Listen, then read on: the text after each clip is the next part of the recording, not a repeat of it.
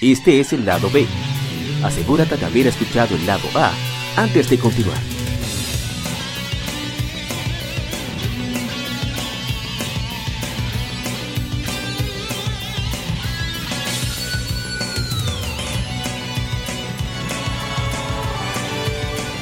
Gamefemérides.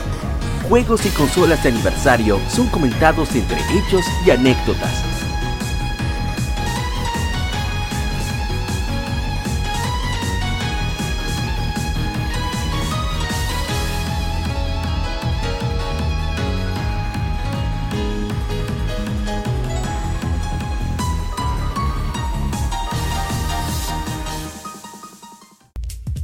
Arrancamos con las Quinfemérides. Iniciamos con un juego que salió, juego que salió hace 17 años. Trata de Jet Set Radio Future. Es un juego desarrollado por Smilebeat y es secuela de Jet Set Radio para Sega Dreamcast. Publicado por Sega, fue lanzado en el Xbox original. Después del lanzamiento inicial, fue agregado a un disco junto a Sega GT 2002 en un bundle con Xbox nuevos similar al original, pero presenta un Tokio futurista donde la libertad de expresión es un acto criminal. Los jugadores juegan con un personaje en los Chichis, una banda de patinadores artistas del graffiti quienes patinan por Tokio, cubriendo el graffiti de graffiti, el graffiti de bandas rivales, enfrentando a la policía Haku y bailando con la banda sonora electrizante. El juego utiliza un estilo de animación cel shaded y ha sido aclamado por su estilo de música único, arte detallado y gameplay. Yo la verdad que nunca pude jugar Set Radio Future. El Jet Set original sí, pero este no, le, no he tenido el chance. Mm, Sí, bueno, que, si eh, para allá. sí, sí. Te voy a, a- a refrescar un poco acerca de. Si tú, tú muy bien, tú muy bien sabes, ya que jugaste la primera, que la Jet Set Radio normal tiene unos, unos, como por así decirlo, unos detalles técnicos que hacen que el Dreamcast, pues, a pesar de que el juego demuestre una calidad gráfica interesante, en ese sentido, con, el, las- con la tecnología de cel shading, que prácticamente eran unos cuantos juegos que en ese tiempo la- se le podían observar, como la Mega Man Legend, la creo que la 2, la 1 o la 2, creo que la primera, la primera. La primera utilizaba Cell Shade. Eh, y después con el Dreamcast, el 64 yo nunca vi un juego eh, con tecnología Cell Shading. Creo que en PlayStation 1 había. Ah, ah, bueno, sí, la Mega Man Legend, hablando, val- val- valga la redundancia. Pero entonces en Dreamcast hubieron muchos juegos que salieron con esa tecnología. Y entonces ya, pero a pesar de todo, tenían como bajo en ciertas escenas el juego tenía como una caída de, de, frame- de frames un poquito alta porque era muy demandante a pesar de todo yo siento que ese juego demandaba mucho demandaba mucho mucho poder de procesamiento y de memoria para el, para la consola de Sega y con la No, futura pero con la- yo creo que, yo creo que, que la, la original era el juego por cómo estaba codeado. Porque que, eh, Ah, el release, con el release en play se pone lento. En, en, en Ah. PC no sé, porque yo no lo he jugado, pero Ah, en- bueno. Y en Vita también, que es que la tengo. también se pone, Ah, se bueno. pone lento igualito. Ah, bueno, pues El parece juego. que el encodeo. Pero para la versión que yo eh, pude jugar en ese tiempo de la Future, caja de muerto, el, el VHS moreno, esa versión, eh, no sé si salió en GameCube, creo, ah, no, fue en PlayStation 2 y en, y en Xbox. No, esa no, no, versión en Xbox de nada más. en Xbox nada más la Future. Ah, en, en- en Sí. Play 2 creo que salió la, eh, fue el, el, el mismo juego, fue que salió en PlayStation 2. No, no, No, pero Play- yo creo que salió. no- no- ¿O fue en cubo? en Play. no. Ah, ok. Para la versión, para la versión Future ya no se ven esos slowdowns, sino que el procesamiento de la consola hace que el juego primero corra 60 frames por segundo, por per seco o por segundo, 60 fotogramas eh, por segundo, estable, sin caídas. Ah, inclusive cuando tú haces el turbo, que te pone un efecto de blur, no, eh, no hay caídas. Y es como una reedición del mismo juego en sí, porque la primera, la primera versión de Dreamcast te ponen una historia primero, etcétera, etcétera, etcétera. Con la Future no, con la Future te comienza de otra forma como con otro personaje que no es el que tú, que no es el, el personaje Sí. principal, sino que tú puedes seleccionar Sí. otro personaje. Exacto. Tú puedes seleccionar otro personaje y entonces ahí sí te van enseñando la pauta del juego. Pero en, en- en cuestiones técnicas no hay caídas de, de- de frame rate ni nada de eso. Eso es 60 por default. Y que y después de un tiempo se van introduciendo los otros personajes. A ese fue el cambio que yo vi de la Future cuando yo la pude jugar al principio. Que la historia La no te la ponen así una vez. Yo, yo de nuevo hice una mitad por ese juego. Eh, yo la, la la original la tuve, eh, o sea, perdón, la jugué en, en Dreamcast, en casa de un primo en Miami. Sí. Eh, pero igual, como con varios juegos de Dreamcast me quedé con la gana porque tuve de vacaciones, fue nada más. No jugué Uf. mucho, casi Jet Set. Y cuando eh, mucho tiempo después salió la, la Jet Set Radio Future, eh, yo le di durísimo. O sea, tenía un vecinito de por casa en el Xbox, que él tenía Xbox y yo tenía GameCube. Y hasta, y hasta cambiamos el aparato, porque él quería jugar Smash y yo quería jugar esa Jet Set. Eh, oye, mío, tengo, eso, tengo tengo muy, muy grata experiencia con el juego el soundtrack buenísimo también de, de Naganuma que sí. Este, sinceramente no sé por qué no lo, no lo contratan más oye Sonic Rush el tipo duro el tipo muy Sí, duro el, eh, el tipo, sí, de verdad que sí. y el soundtrack pega muy, o sea, es muy complementario con el estilo del juego. Eh, me agrada bastante, tengo muy buenos recuerdos. El único problema es que no le han hecho el release y a la Jesse original sí. No sé si es un tema legal o qué. Eh, pero también el problema es que, que nada más como salió en el, en el Xbox eh, original, eh, no se puede ni emular bien todavía. Porque lo- los códigos que ellos tiran para ese Xbox en el emulador no, no funcionan y tienen los mismos slowdown o peor que lo, que lo de la primera Jet. Ey, Uf, Dios. Eh, eh, no es una continuación, es un, es un reboot slash continuación. Sí, sí, exacto. Eh, Pero siguen la mayoría de los mismos personajes. Eh, lo único que no estaba el policía que te caía atrás en la 1 con la macana. Ciertamente. Sí. Pero estaba el otro malo que era, era más desgraciado y menos gracioso, pero como quiera. Sí, sí. Es un, un re-release. Es como, ¿Cómo se diría ese? e- e- ese eh, porque no es un remake, es como un re-release, pero ¿cómo se reboot, podría decir? un reboot. Ah, Un ok, re-release. un reboot, ya.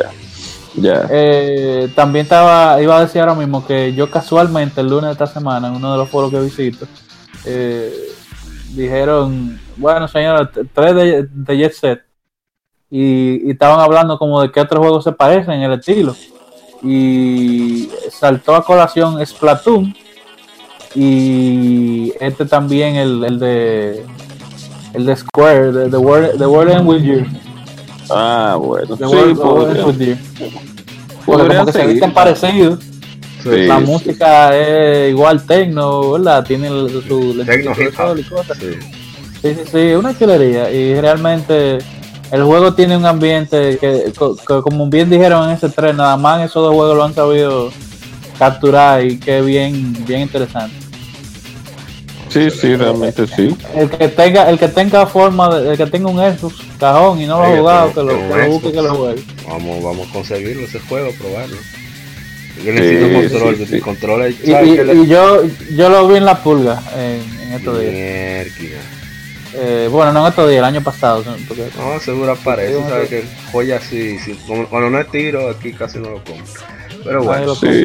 eh, no, el problema del Xbox son los controles, que como tienen un cable que se lanza a sí mismo, por la- el, el asunto del conector ese de seguridad que tiene, le hace un peso extra y la forma en que está el control ha hecho que todos los controles que yo tengo tengan falta de contacto. Casi Uh, una desgracia. Bueno, pasemos al siguiente juego. Se trata de Xenosaga Episode 1, primer episodio. Es un juego que salió hace 16 años. Eh, Xenosaga Episode 1, Devil Surmatch, o como sea que se lea. El deseo al poder. Un RPG desarrollado por Monolith, Monolith Soft, la gente detrás de Xenoblade, la gente detrás de, de Batten Kaitos. Eh, Xenogears. Ay, Xenogears, obviamente, sí. Publicado por Namco, ahora Bandai Namco, para PlayStation 2. Es la primera entrega de la trilogía y forma parte de la amplia metaserie Zen. El gameplay presenta exploración de entornos a través de una narrativa lineal, mientras que las batallas usan combate por turnos con los personajes jugables luchando tanto a pie como en mecha gigantes llamados AGWS. El combate tiene un sistema de combinaciones de botones para tipos de ataques y múltiples sistemas de niveles. En un futuro lejano, cuando la humanidad ha dejado la Tierra, la trama sigue a Shion Uzuki, una empleada de industria Spector, y Cosmos, una androide de batalla diseñada para enfrentar a los aliens hostiles Gnosis. Forzadas a escapar a un ataque Gnosis y dirigirse al planeta de la segunda, segunda milicia, Shion y Cosmos son metidas en un enfrentamiento entre la Federación Galaxia y la hostil organización UTIC. Con otros que se unen mientras se dirigen a un lugar a salvo, enfrentan un profundo misterio alrededor de las metas de UTIC y los planes del inmortal Albedo Piazzolla. El desarrollo inició en el año 2000 bajo el nombre clave Project X. Inmediatamente se fundara Monolith Soft. Intencionado como un sucesor espiritual de Xenogears, muchos del staff participaron, incluyendo el director y coescritor Tetsuya Takahashi, coescritor Soraya Saga, diseñador de personajes Kunihiko Tanaka y el compositor Yasunori Mitsuda, maestro Mitsuda, el responsable de Chrono Trigger y Chrono Cross. El juego recibió críticas positivas y vendió alrededor de un millón de unidades a nivel mundial. Juego recibió una adaptación en anime en 2005 y fue reimaginado junto al segundo episodio como parte de Xenosaga Episode 1 y 2 para Nintendo 10. Vamos a leer un pronto los comentarios. A ver si tenemos aquí unos cuantos comentarios. Creo que sí, sí, sí, definitivamente. Eh, señor Kevin Cruz, Dark Justice, nos dice, siempre escuché que la muchacha de pelo azul es una sensación con las lesbianas. Qué bien. Rip Ryan Shooter dice, esa trilogía es una chingada. Es una bacanería, vamos a decirlo en español dominicano, que creo que es menos ofensivo así. Sí, claro. Aunque se Eh. equivocó ahí, pero ok. Pero... Sí, realmente es con todo el mundo. No, no, no se equivocó, es con todo el mundo. Ah, ok. En, en Instagram nos dice Félix González, Félix con 180. Amo esa saga completa. La verdad es que es una saga muy buena. Muy, una muy, muy buena serie. Lástima que no han decidido Mm, lanzar un bueno. de ahí para bu- bueno, la PlayStation 4 o PC, qué sé yo. bueno. Tienen venenito ahí, cobra. Viene veneno. No, voy a hablar de la 1, ¿no? La 1 sigue, unos cuantos lineamientos de la Xenogears original. Parece más eh, una película, el juego realmente, por tantos cinemas que tiene hablados. Eh. Sí, parece más una película, pero mantiene como esos lineamientos todavía de la Xenogears original. No es, no es malo, la primera no es mala. El problema son la segunda y la tercera, pero no estamos hablando de esos dos juegos, estamos hablando de este, porque este es el que cumple años. O sea que es lamentable porque hubo un problema con las otras dos, que fue la salida del personal después de la de la de, de esta. De ellos terminaron esta, creo que si no más recuerdo, las informaciones que nos da Wikipedia, etcétera, es que el equipo original sacó pies ya de Namco con esa con la esta entrega y las últimas otras dos como que no no no fue el mismo equipo. Entonces ¿Y por a eso se la dieron? O sea, ¿era el mismo Monolith pero con menos gente o qué pasó? Eran gente de Monolith, pero no eran los creativos eh, ya Exacto. veteranos. Algo No así. eran, no eran los duros. Exactamente. Exacto. Era, el equi- era Entonces- el equipo B. Yo, no, Exacto, yo no, no tengo mucha experiencia, no voy a comentar mucho. nada. Me acuerdo de Gilberto Efecto, pero no me acuerdo en cuál fue eso. ¿Esa fue en la 1 o en Sí, la 3? No, no me recuerdo ahora mismo, O, pero o- o era en todita, que era lo de No, parar el tiempo y ponerlo lento. Eh, realmente no hay un personaje memorable. Yo nada más recuerdo de la. Cosmos. Cosmos, No, la a única Cosmos, memorable. a Cosmos. Y sí, exacto. Y Telos. Y, y, y Telos. Porque igualita Y, cosa. y, y porque igualita como soy una morena, solo toqué más una morena psicópata. De, tú- ustedes saben, no voy a, a seguir el- eh, hablando sobre eso porque ya entra un poco más a lo, a lo picante. Pero sal- saliéndonos de, de esas dos damas, creo que lo único que, que es recordable es Caos, si acaso. Pero después de ahí hubieron unos cuantos personajes que no terminaron de, de colarse al final del día. Y en la 1, la 1 se mantuvo un poquito, como dije, más fiel al original. Pero como el equipo después de la 1 se, se fue, pues ya las otras historias. Y Eh, lamentablemente. Parece que fue una- especie de forma. conflicto de intereses. Porque Sí. La idea original Y- era hacer seis juegos ese criminal. Kojima cualquiera. Sí, él, podía, él podía, Y- él podía. él No, podía. pues, ajá, espérate. Eh, el y- problema son que- malos los cuartos. A eso que voy. El problema es que el primero no vendió un millón. Entonces, Exacto. ¿qué hacemos? No podemos No presupuestarte podemos. seis juegos si el primero ni siquiera llegó a, punto de equilibrio o qué sé yo. Intentaron por lo menos, pero Y- salió bien. Un juego tan incomprendido como la- el primero, pero bueno. Y lo Eh, compré sí, en sí, Musicalia como a 200 pesos nuevo. Era que Sí. lo tengo ahí. muy incomprendido, pero este. Diablo, pero Eh, mira, oh. te, hiciste un, tener- te hiciste un análisis de carbón con, con, con esa frase. ¿Cómo- ¿Cómo es cuando le, le calculan a la gente por el carbón, la, la edad, la cosa? Ey, Diablo. no, pero yo lo, no, pero está ahí todavía, no es música, sí, no sé, sí, tiene otro nombre, pero está en lo mismo Ya, ya. creo que está este. Ah, No, no, hay que tanto, o sea, quedaba un pedacito que era musical y por eso lo Sí, quitaron sí, después. sí. Pero eso Sí, estoy ya- ya diciendo, ya, Musical no tiene ese nombre, pero la- todavía está la tienda con varios juegos viejos. Está el clavo de Breath of Fire Dragon Quarter, está ahí todavía como 80 Sí, pesos ay, nuevo. Dios mío, y su qué plástico, porque nadie lo quiere. ¿Y quién lo va a comprar, Dios mío? Se van a quedar con él, coño, porque lo venden a 3000. No, está como 80 pesos. ¿Qué, 100 pesos, pero sí, está baratísimo. Te Porque diciendo- la- yo, me- yo me tiré una vez antes de que Musicalia caducara y ellos tenían los, los precios, pagaron el tiempo, como el día que salieron, carísimo. No, ahora Sí. ¿cuál música era? ¿El del Conde o el que está por, por la No, no, no, Tiradentes? el de, el de la tiradente. Pues tírate para allá ahora para que tú veas. Es baratísimo. No, pero para ese guadaña a comprar su Dragon Quarter para tenerlo ahí como Usted lo tiene ahí en pizza papeles.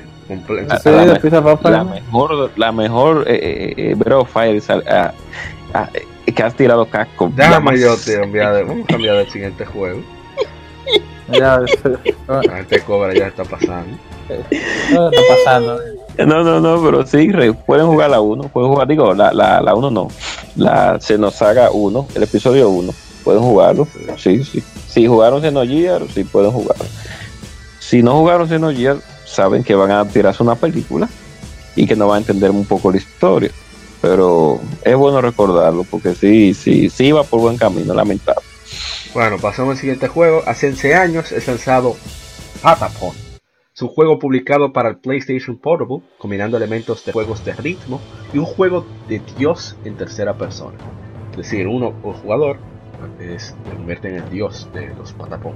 El título es creado a partir de dos onomatopeyas japonesas, pata, marchar y pon, percusión. El juego es presentado en forma caricaturesca, un ambiente de siluetas de dos dimensiones, y presentado al jugador actuando como deidad que comanda un ejército de, criaturas tribales en miniatura al tocar tambores tradicionales. El juego fue desarrollado por Pyramid y producido por Sony Interactive Entertainment Japan Studio, publicado por Sony. Patapon es un, juego que, es un juego en el que el jugador controla todo de manera similar a los juegos de ritmo. El juego es puesto en control, el jugador es puesto en control directo de una tribu de guerreros Patapon. Para comandar a los guerreros, el jugador presiona secuencias específicas usando los, botones del PSP. Cada uno es presen- representando, representa, representa un tambor que habla, que a ritmo, a ritmo de un tambor constante. Estas secuencias ordenan a la tribu avanzar en el campo de batalla lineal para atacar, defender, entre otras acciones. El jugador ejecuta una secuencia desconocida o fuera de ritmo, la tribu se confundirá y detiene todo lo que estaban haciendo.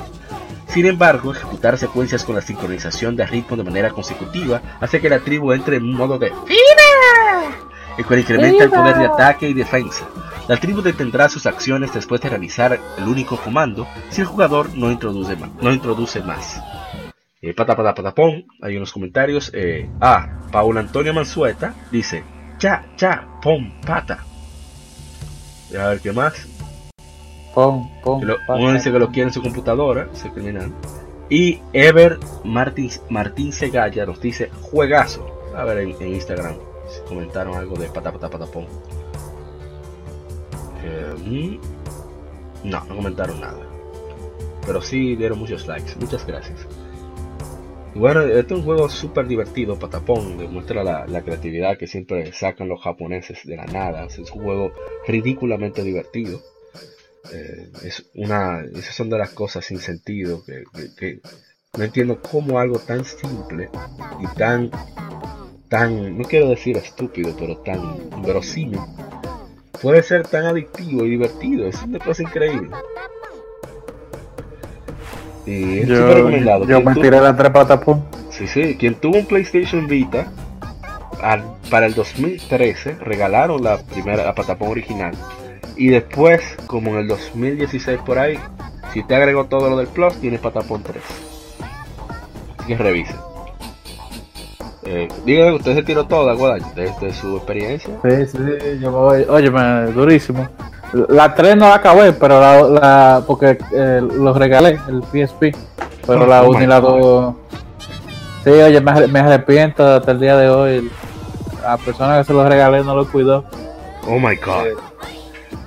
Un, un- nada, un miembro de mi familia que le tengo que ver la cara casi todos los días, pero nada. Oh Dios mío, traición. Y de tu propia Sí, sangre, sí. qué difícil. Sí, oye, me quedo dolor.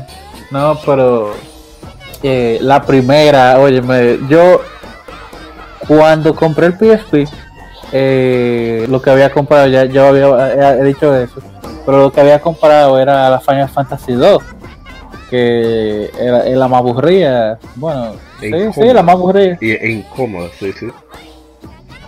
Eh, y nada, el asunto es que yo en una estaba harto y me estaban dando durísimo en un doño, no me acuerdo ni cuál. Y yo dije, coño, déjame ver qué es lo que hay aquí Vale, en el para, store. para- Pues, para que alguien no se atreva a decir cualquier cosa, el problema con Final Fantasy 2 es que cada estadística de, los personajes requiere de cierta acción. Por ejemplo, si quieres más defensa, tienes que coger más golpes. Quieres más ataque, tienes que atacar. Y así sucesivamente. Y eso lo hace muy, que- muy que incómodo. no, es- no, no lo veo co- convencional. Ajá, Entonces no se harta. Y, y, y hay algunas veces que si uno no está preparado, barren con uno. exactamente. El asunto es que eh, yo entro al store y bajo un reguero de demo. eh, y también aproveché y compré mi primer juego digital. Que fue Everyday Shooter, que venía, Hey, que venía con el PSP. sí. Eh, y nada, y yo bajo el demo de Patapón y yo. Oye, me, como que me gustó la musiquita, ¿eh? y sigo, oye, y se me fueron las horas.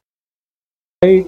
Y pedía, yo, yo empecé, eso fue un fin de semana, yo empecé como a las 12 y nada más jugando el demo, repitiéndolo, duré hasta las 6 de la tarde y, y ya después de eso fue historia, muy chulo el juego. Y eh, todo ha mencionado que es muy, muy ca- eh, caricaturesco el juego, que lo, o sea, figuritas y cosas, pero cuando ponen a los monstruos a comerse los patapón, Hey, eso es gráfico, en verdad, sí. Eso es. ¡ay, oye! los patapón dando gritos y vaina y, Y corriendo. tú ahí dándole los ritmos, digo, para que ataque. Eh, Sí, oye, y los montes lo comen, fuego, trueno, oye, de todo, explosiones. Y, y, y- y los patapones muriendo, los muñequitos, ay, qué lindo, cualquiera que venga, pero tú- uno llorando sangre con los patapones muriendo. Sí. Y, y el, sistema de Hero Pong de la 2, que eso fue después, pero no saltemos los acontecimientos. No, pero muy duro. Eh, ¿Tú lo probó, señor Eric? Yo pude la, la 1, la pude obs- la pude ver. Sí, sí, esos son de esos juegos de estos jueguitos que no son que no son que no tiene que ser obligatoriamente tú montado en un carro atracando a alguien, tú matando a una entidad alienígena La que viene de historia que otro va a cambiar mundo. tu vida.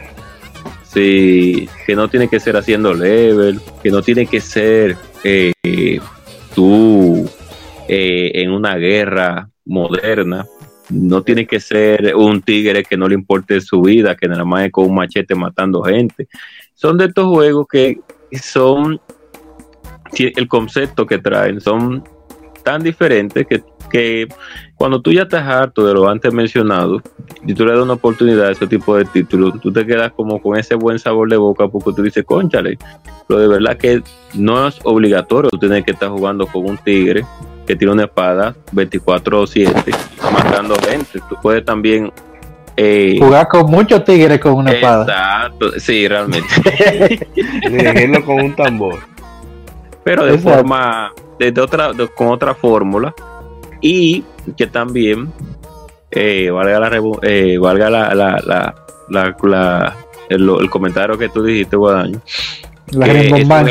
exacto que es un género que mucha gente a veces no le quiere poner la mano que es el, el género del pozo que mucha gente no lo juega en celulares pero cuando hay un juego realmente que se que se centra en lo que es pozo y, y acción pues a veces como que le cogen miedo. Lo, están huyendo. sí entonces eso no, eso tipo como nota al margen, yo quería decir que Japan Studio, o sea, la, parte de, Sony Computer Entertainment que hace que hizo Patapón, e, ellos nada más tienen un juego malo para mí y Enac, pero después uh. son, son juegos muy buenos, toditos, y son, o sea, eh, son completamente distintos a la mayoría. sí, sí, fue dirigido por Mike Cerny. Y bueno y que eso era un experimento, supone que eso no debió salir. No entiendo cómo carajo sacaron una segunda parte. Pero nada, está bien. sí. Dañando, ensuciando un nombre tan, tan culto como era Japan Studio. Super. Y no, pero la que el mayor va a jugar. Yo no iba a jugar, pero lo voy a jugar. Más tarde, lo voy a bajar de nuevo para poner demasiado duro. vamos al siguiente, que son muchos. En este yo creo que no hay, que comentar casi nada. Se trata de Pokémon que salió hace 23 años en Japón, Pokémon Red Version y Pokémon Green Version, Aka y Midori. Son RPGs desarrollados por Game Freak y publicados por, publicados por Nintendo para el Game Boy. Son las primeras entregas de la serie de Pokémon. Blue fue lanzado luego ese año como una edición especial. En el resto del mundo fueron Red y Blue. Pokémon Yellow Special Pikachu Edition, una edición especial, fue lanzado un año después. Red y Green fueron rehechos para el Game Boy Advance, como Pokémon Fire Red y Pokémon Leaf Green en 2004. Un jugador controla al protagonista desde una perspectiva desde arriba y navega por la región ficticia de Kanto en una misión para dominar las batallas Pokémon. La meta de los juegos es convertirse en campeón de la Liga Índigo, al derrotar a los 8 líderes de gimnasio y luego a los 4 mejores entrenadores de la región, la Elite Four. Otro objetivo es completar el Pokédex, una enciclopedia en el juego a lo de los 150 Pokémon disponibles. Red y Green utilizan el cable Link, el cual conecta dos juegos y les permite intercambiar Pokémon o tener batallas. Ambos presentan la misma trama y aunque pueden jugarse por separado, es necesario intercambiar entre ambas versiones para obtener los 150 Pokémon. Red y Green fueron bien recibidos por la crítica, recibiendo elogios por las opciones multijugador, especialmente el concepto de intercambiar. Son considerados de los mejores juegos jamás hechos. Los juegos marcaron el inicio de una franquicia multibillonaria, vendiendo cientos de millones de copias a nivel mundial. En 2009 aparecieron en el libro de Guinness de World Records con como RPG mejor vendido para el Game Boy y RPG mejor vendido de todos los tiempos. Los juegos fueron relanzados en la consola virtual de Nintendo 3DS como conmemoración del vigésimo aniversario de la franquicia. A ver los comentarios, Adam Wilber Blanco dice toda una revolución ese juego de Pokémon para el Game Boy. Es cierto. René Cabreras nos escribe 23 años. ¿Cómo pasa el tiempo? O cómo la memoria congela recuerdos. Es cierto. A ver si hay comentarios en Instagram. No, no tenemos comentarios en Instagram. Eh, yo no voy a decir absolutamente nada. que quiera escuchar lo que yo tenga que decir sobre este juego, que escuche el especial de vigésimo, la conmemoración del vigésimo aniversario de Pokémon en América. Que ahí son tres horas hablando solamente de Pokémon. Así que. Ah, el primer juego social fue ese. mm, sí, sí. Sí, realmente sí. Eh, yo voy a corroborar contigo. Escuchen el especial primeramente. Y yo en mi caso, lo único que voy a decir sobre Pokémon es que se la jugó Satoshi y Nintendo creyó en él. Eh, y si ya la otra historia ya, o sea, el concepto, un concepto súper sencillo y básico, tener unos monstruos que tú lo pones a pelear, pero la fórmula que tenía el juego fue lo que realmente encantó al público. Que era algo simple, pero con su magia, que fue lo que Satoshi y, y Miyamoto, me imagino, supieron impregnarle al juego. Más nada. Sí, este juego es, tan diferente porque tú no necesitas querer vencer al otro para tú disfrutarlo. Por ejemplo, Sí. yo hace mucho que solté la batalla competitiva. Y yo disfruto con llamar a llenar el Pokédex. O sea, no siempre lo Yo, lleno, yo, pero yo al intentar- contrario, lo, lo- lo competitivo que es lo que me agrada más.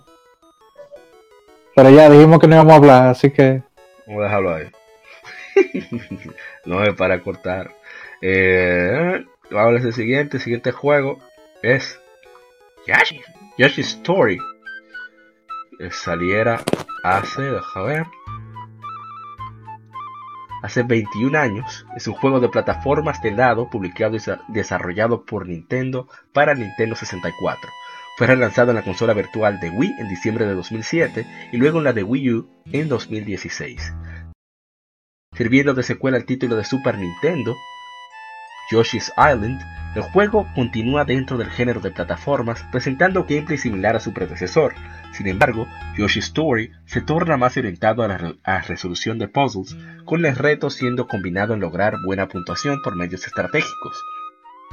Sucediendo en un libro de historias pop-up, o sea que sobresale, el juego presenta vívidos gráficos 3D pre-renderizados, mundos ilustrados que son creados a partir de materiales diversos como cajas de cartón, telas, plástico y madera.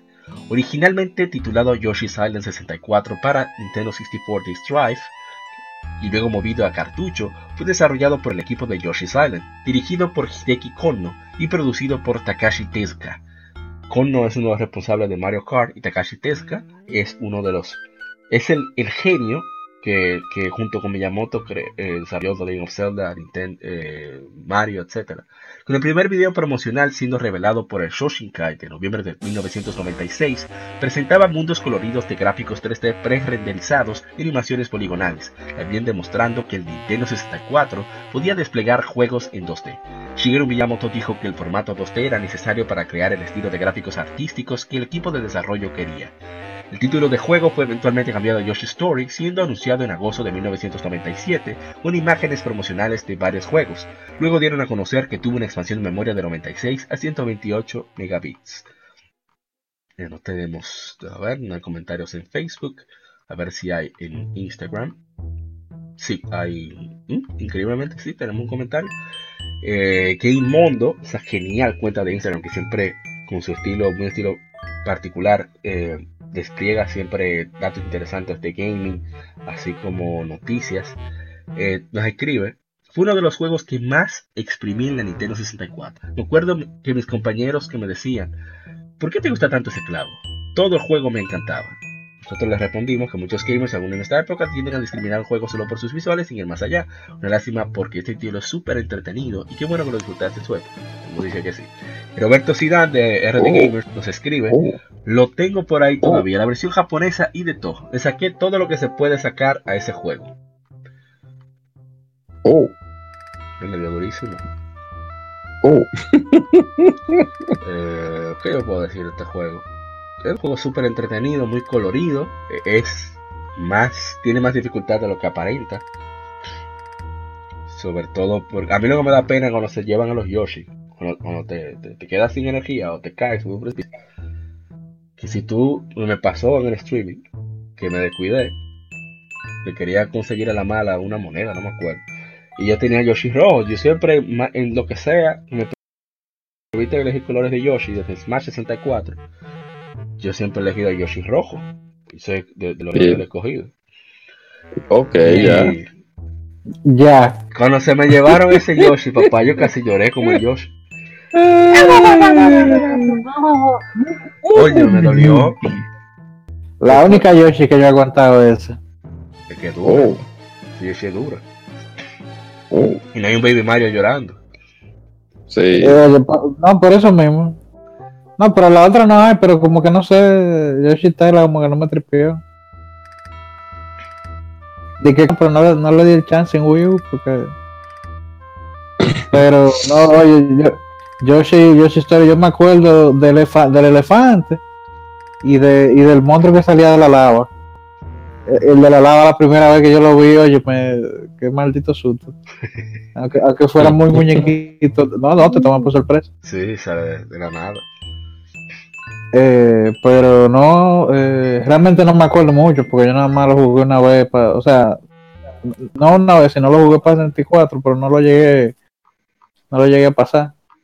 Eh, y nada, eso fue en casa de, de mi amigazo Fernando, que, Hey, tu hermano Fernando.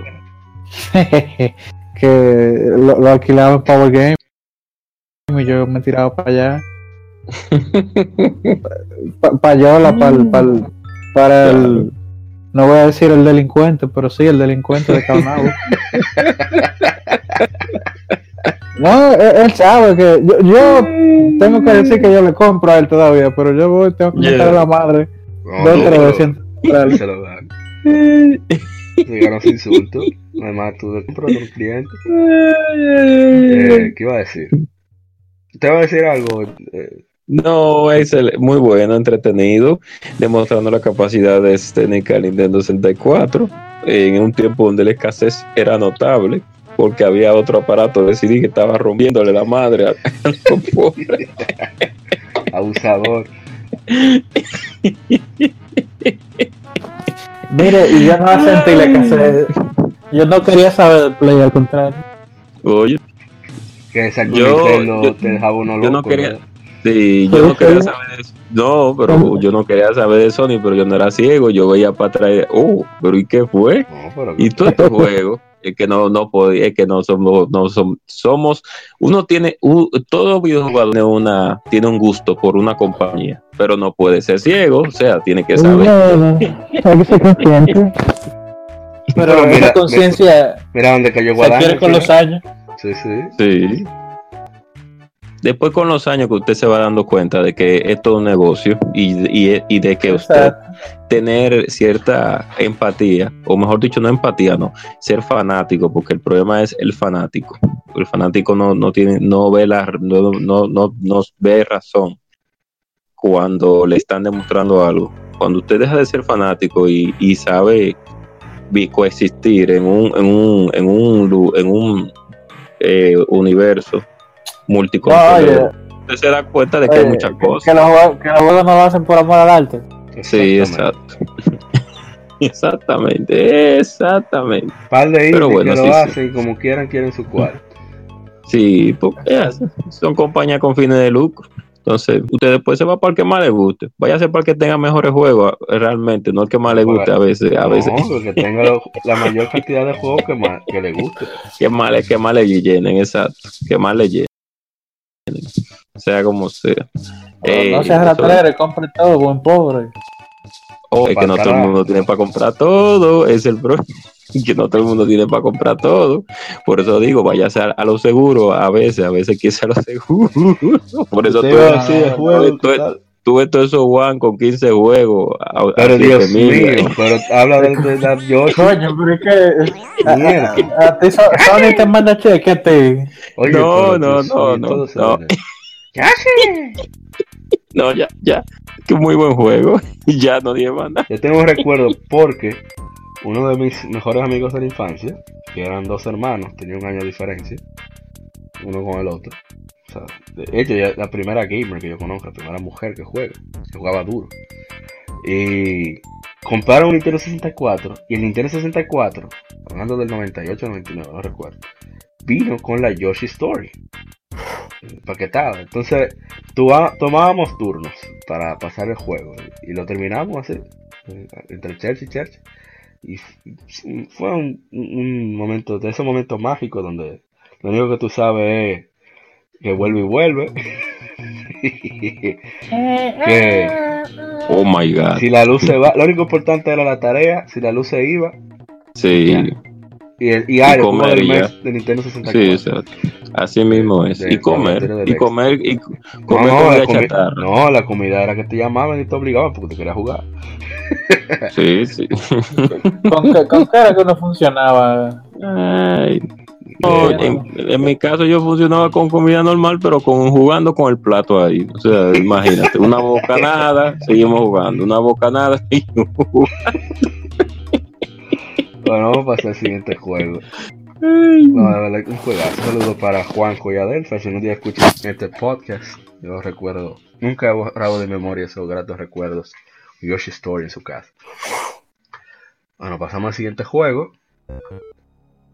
Se trata de juego que se ve hace 15 años. Hablamos de Ninja Gaiden. Es un juego de hack and slash desarrollado por Team Ninja para el primer Xbox de Microsoft. Duró 5 años de desarrollo, tuvo unas cuantas expansiones, un relanzamiento Ninja Gaiden Black y un remake Ninja Gaiden Sigma. El juego sigue la historia de Ryu Hayabusa, un maestro ninja en su misión de recuperar una espada robada y vengar el casi total exterminio de su clan. Tecmo, hoy Koei Tecmo, tuvo como blanco principal al público occidental y a pesar de las dificultades para obtener evaluaciones de contenido debido a la violencia gráfica, bien recibido en general y 362.000 copias se vendieron para su primer mes de lanzamiento en América. Sin embargo, el juego tuvo que ser censurado en su lanzamiento en otras regiones y las ventas en Japón fueron bajas, con solo 60.000 copias en 4 meses. Siendo uso de la conectividad internet del Xbox, Ninja Gaiden fue el foco de una serie de concursos online entre América, Europa y Japón. Una gran cantidad de jugadores tomaron parte de la competencia la final se, se llevó a cabo durante el Tokyo Game Show de 2004. En 1999, Team Ninja comenzó a trabajar en el Next Generation Ninja Gaiden Project. La primera etapa de desarrollo era crear el juego en el sistema base de arcade Sega Naomi. Ellos planearon mover el proyecto al Dreamcast para mayor desarrollo y eventual lanzamiento, pero se abandonó la idea cuando Sega anunció el fin de la producción de la consola en 2001. En este punto, Tecmo decidió lanzar Ninja Gaiden como título de lanzamiento para PlayStation 2 en Estados Unidos. No obstante, Itagaki, Tomonobu Itagaki, que era el creador de Team Ninja, tenía otros planes. Estaba impresionado con los kits de desarrollo de software para el Xbox y empujó para que su equipo desarrollara para la consola de Microsoft. La compañía mantuvo silencio en, su cambio de dirección y sorprendió tanto a la industria como a los fans cuando en el E3 de 2002 anunciaron que Ninja Gaiden se lanzaría exclusivamente para Xbox. Muchos fans votaron en una encuesta de Tecmo en su página oficial y querían el juego en el Nintendo GameCube. Team Ninja continuó actualizando el juego post lanzamiento con dos Hurricane Packs que estuvieron disponibles. Itagaki los mandó Fred Tusa. Así mismo. Que agregaron contenido extra, retos de gameplay y mejoras del motor de juego. Estos fueron incorporados en la versión mejorada de 2005, Ninja Gaiden Black, que fue definida como el creador del juego. Tomonobu Itagaki y los fans como la versión definitiva. En 2007 Ninja Gaiden fue mejorado gráficamente para PlayStation 3 con contenido extra en la forma de Ninja Gaiden Sigma. Esta versión fue luego lanzada en PlayStation Vita como Ninja Gaiden Sigma Plus. No hay comentarios, eh, a ver si en Instagram tenemos comentarios, no estoy seguro. Ninja Gaiden. Yo sí tengo un cuento bastante que lo he hecho, pero lo voy a hacer otra vez. Ya. Claro, claro. Este juego se anunció, yo era muy muy muy asiduo lector de, de EGM en español desde esa época, me entré por ahí. Y veo que hablan de Ninja Gaiden, de, de cómo ese juego tiene tantos detalles, que, que, que la experiencia del juego de peleas fue, fue eh, utilizada para refinar un, un, juego de combate, que da Sí. a que bla bla bla, que y la, el aceite de Itagaki, que en esa época me cayó súper bien, dijo, no, yo voy a hacer el mejor juego de acción de la historia, atento a mí. Yo, oh, pero este tigre está loco, pero a lo mejor dice la verdad. Itagaki, Itagaki es mal de todo, pero. Él a veces, no, él es 50-50, porque mira lo que pasó con su último juego. Coño. Entonces, No, pero yo creo que, que, que eso no fue el solo que, que dañó, porque no puede ser, pero nada. No, pasa que Itagaki tenía gente dura también que le asistía. El mismo Yohei Shimbori, el loco de, director de Retro Live, y Yosuke Hayashi, que es la actual líder de Team Ninja, eh, son gente dura. Eh, bueno, en fin, que cuando va a salir el juego yo no tengo Xbox, es cuando eso era la consola más cara que había. Y me, encuero con- me entero que un vecino tiene un Me Xbox. encuero. Sí, me encuero. Me entero que un vecino tiene un Xbox. Y dije, loco, ¿qué juego de Play 1? ¿Tú, no, ¿Tú has jugado Play 1? O sea, el primer PlayStation para nuestros oyentes internacionales. Eh, Sí. Tú diste un tumbe. No, espérate, no fue un cambio definitivo, fue un intercambio temporal. Dije, bueno, yo quiero jugar a la Tony Hawk porque no la. Oh, yo la tengo. Es verdad, oye, fue la pulga. y la compré. ¿Cuál tú quieres? ¿Y qué tú Lo quieres? tío, tío, No hay problema, yo te la consigo. Y, de, y con eso ya me lo va mi hermana. Contale, yo quiero alquilar tal juego, quiero alquilar tal juego. En eso estaba HM Video Club, ahí en la, en la Núñez de casa. Y pa, alquilo Ninja Gaiden. Estoy emocionado que yo voy a viciar Ninja Gaiden. Hoy es viernes hasta el lunes. No hubo luz el maldito fin de semana completo. Aquí la juego otra vez. uf. No la llegué a terminar, llegué lejísimo. Pero lo disfruté muchísimo, quedé loco. Y al final, eh, por eso mi hermano Waldo, le decimos de cariño el mudo porque nunca habla en ningún grupo. Y compró un Xbox, compró Ninja Gaiden Black. Y después cuando se cambió a Xbox 360, yo heredé el Xbox con la Ninja Gaiden Black que todavía poseo aquí. Y es una joya de juego de acción. Es súper retador, incómodo, difícil. O sea, incómodo porque la parte de, de, de plataforma realmente no soy muy buena. Pero lo que es combate es un deleite total. Es un juego que cada vez que te abre una puerta tienes que entrar cubriéndote por si acaso. no sabes quién te tire Sí. una flecha, un, un, un cohete, un, un cuna incendiario, tú no sabes. Y eso me encanta del juego, que tú le tienes más, tú le temes más a los enemigos corrientes que a los jefes. Sí. Una cosa, Coño, sí. Una cosa No, pero el, el, primer, el samurai, el primero da duro también. No, pero ajá, el, el, el- tú dices el tío de Río, eh, Murai. Ajá, ajá. Mira que eso es lo que Murai. dicen, que si tú pasas Murai ya tú tienes el juego entero dominado, porque ese es, esa es la prueba. Ese, Sí. Esa es la, la barrera. Usted no pase ahí, no, ese juego no. Sí, No, sí, pero, pero eh, yo, yo jugué la Sigma y, y, po- po- los recuerdos son borrosos de, de, de la pela que me daban. Era, yo recuerdo el, el bosque, la, la villa, que, que si el, el, el, el globo, después la ciudad y después de ahí pela, pela y golpe, y golpe y sangre y dolor y lágrimas y, No, y ay no, no, Dios sí, para sí. este juego. ah, sí, sí. No, no, pero sí. Eh, es como por así decirlo, hablando. Y ustedes saben que a mí siempre me gusta hablar los tecnicismos de- de- del juego. Eh, ese juego está tan bien desarrollado que, que no hay, o sea, no hay un punto. Hay, yo creo que solamente hay un punto en el cual ese juego eh, comete el, el- pecado de ponerse un chil lento y creo que es en un momento en el cual uno hace eh, uno está cerca de- de- del río, de, de- de agua, y hace una magia o algo, ahí que más o menos el juego como que cae un chin, pero después de ahí, esos FPS constantes, más los gráficos, más la jugabilidad, más la música, o sea, el, el borrachón de cosas de, de. Itagaki. Entonces, Eh, Sí, porque eso, el- el- un, un, un, un dominicano cualquiera, lo que parece, eso es lo que es japonés. Bueno, mira que lo, lo sí, votaron sí. por estar poniendo más. No, no, pero es que es verdad, el tipo, oye, cuando, cuando le dicen, ¿qué, ¿cuál fue un pleito que le echó que, que, que con un developer que más nunca fue, dijo con, que... fue con, con Harada. No fue con Harada o con Kamiya. Fue con Kamiya.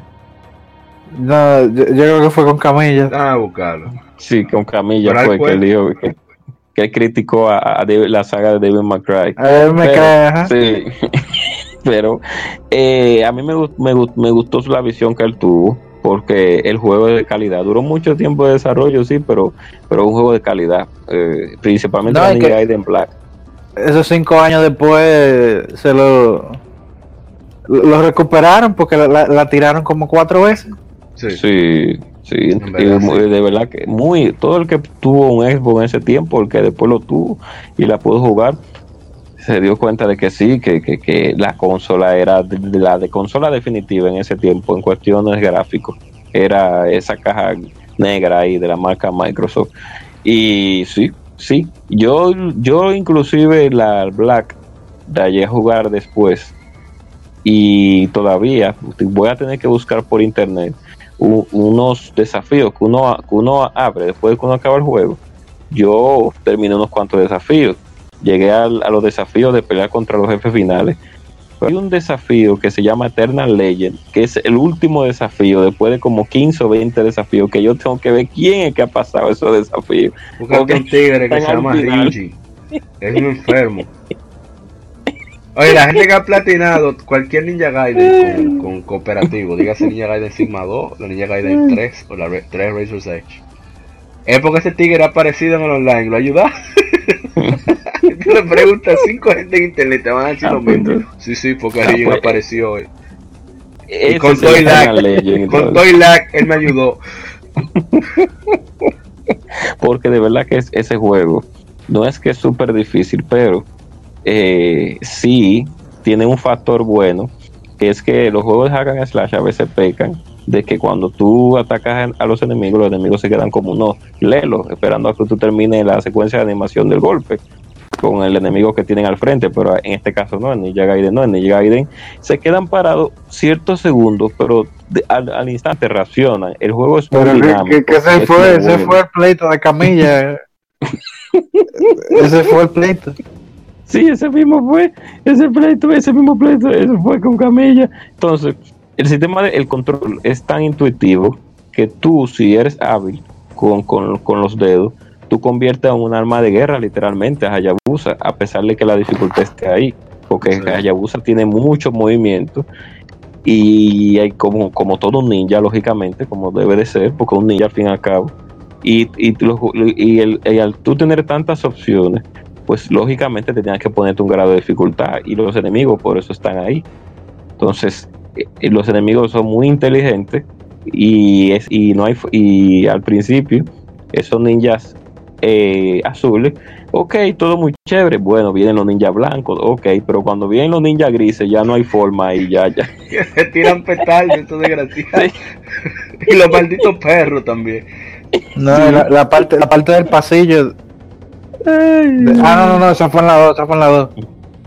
La 3 Sí. Oye, fue, fue así, porque fue en la radio que dijeron, o sea, él tuvo problemas con Camilla, por la, pero era rivalidad, no era como enemistad, sí. Con fue, rivalidad porque hablaron de la cómo era la protagonista de Otra Life. Que eran muy sensuales, que eran, tú sabes, mujeres de la calle, mujeres de la vida. Muy mujeres Entonces, él le dijo que no, que él no va a permitir que alguien le hable mal, de, él vea a esos personajes como si fueran sus hijas y no va a permitir que nadie hable mal de su familia, por eso el se hizo enemigo Dejaron ese maldito loco. Ay, Dios mío. Necesitamos más locos así. Sí, definitivamente. Se necesitan más gente así en la industria que pongan pantalones, se pantalones y digan par de cosas. Dejar a lo mismo. Eh, yo creo que ya. ¿Algún otro cuento sobre Ninja Gaiden? Pasamos a. No, no, no, ya. Ya, Vamos a lo siguiente, que no, no vamos a hablar mucho. Trata de Lunar Superstar Harmony, que saliera, a ver, hace 8 años, 9 años, lanzando una Superstar Harmony, es un remake mejorado de Lunar the Superstar para PlayStation 4. el cual fue originalmente lanzado para Sega CD. El juego ha sido producido por Gun Hall Entertainment eh, y desarrollado por Game con Exit Games publicándolo en América. Una edición limitada fue lanzada en América con música de juego en un disco y 13 retratos de las féminas del juego. Junto con una nueva vista isométrica, el juego también presenta un estilo de dibujo a mano para personajes y entornos. Un protagonista más parlanchín, más, eh, ¿cómo se dice?, conversador, así como nueva música y una historia extendida. Mientras todo está en calma en la superficie, el mundo de Lunar poco a poco está volviendo al caos, legendario Dragon Master Time y sus leales compañeros han desaparecido, dejando a sus anchas a una figura sombría conocida como Magic Emperor, que inicia a causar destrozos por el mundo creado por la diosa Altina. Al mismo tiempo, en una pequeña y humilde aldea muy lejos de los desastres de Lunar, vive un joven llamado Alex, como uno más que idolatra al legendario Dime. Alex sueña con un día convertirse en el siguiente Dragon Master y, alcanza sus y alcanzar los logros de su héroe. Junto a su amigo Ramus y a su hermana adoptiva Luna, Alex se lanza a lo que parece una aventura sin consecuencias, sin darse cuenta de que será el primer paso en un viaje épico, un destino de todo el mundo en juego. ¿Qué hay que decir? Ah, Abigail Rojas dice, este juego es perfecto. Yo creo que no hay que decir más. Oh. Oh. Ya, me lo dijo todo. ya, imagínate. Yo lo terminé por Twitter ese juego, la, versión de PSP, una joya de, este. Yo tengo que decir que, que yo le empecé la PSP y la solté como que no no me, no me agarró. Mm. Ah, quizá por la Yo no sé si fue no, pero es que a mí, oye, yo te puedo decir que yo, yo le metí ahora a ese PSP, yo jugué todo, por malo que fuera, pero, pero Lunar yo no sé, y, y, es bueno, o sea, no es malo el juego, pero como que Yo creo que fue que salió Dissidia Ah, y a mí se me olvidó. No, yo te entiendo. Eso fue- Eso, me fue. pasaba a mí. No, para el juego pendiente porque sale algo que se ven acá. Ima- Nunca jamás. Eh, bueno, vamos a pasar a lo siguiente. O te voy a decir algo rápido. eh. No, no, ya. No, no. Que ya lo dijo Bien, todo. bien. Claro, sí, imagino. Abigail lo dijo absolutamente todo. Vamos, pasamos al siguiente juego. Siguiente juego, también de PSP, es nada más y nada menos que juego que saliera hace mm, 11 años. Se trata de God of War Chains of Olympus. Es un juego de acción-aventura en tercera persona desarrollado por Ready at y Sony Santa Monica Studio y publicado por Sony. El primero de la serie en lanzarse en PlayStation Portable. Es la cuarta entrega en la serie God of War, el segundo cronológicamente, y una precuela al original God of War. Está basado en la mitología griega, sucediendo en la antigua Grecia, como la venganza como motivo central. El jugador controla a Kratos, guerrero espartano que sirve a los dioses del Olimpo.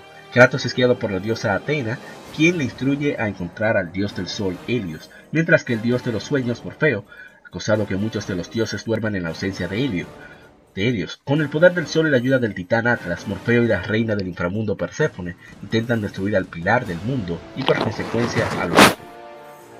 El es similar a las entregas anteriores con enfoque en combate avanzado en combos, usando el arma principal del jugador, las espadas del caos, y armas secundarias conseguidas en el juego. Con Quick Time Events que requieren que el jugador complete acciones con control en secu- consecuencias de tiempo para vencer enemigos fuertes y jefes. El jugador puede usar hasta tres ataques mágicos como opciones de combate alternativo. El juego presenta puzzles y plataformas. El control fue reconfigurado para el PSP, ya que posee menos botones que los controles de PlayStation 2. La solución de Ready at Dawn para los controles fue elogiada por los críticos. Votando número 5 en las listas americanas, China Olympus obtuvo las mejores puntuaciones para títulos de PSP en Metacritic Game Rankings. One declaró que el juego es una, muestra técnica para Sony posiblemente el juego que mejor se ve en el sistema, con varios premios incluyendo mejor juego de acción de PSP, mejor tecnología de gráficos y mejor uso del sonido. En septiembre, de 2010, GamePro los nombró el mejor juego de PSP.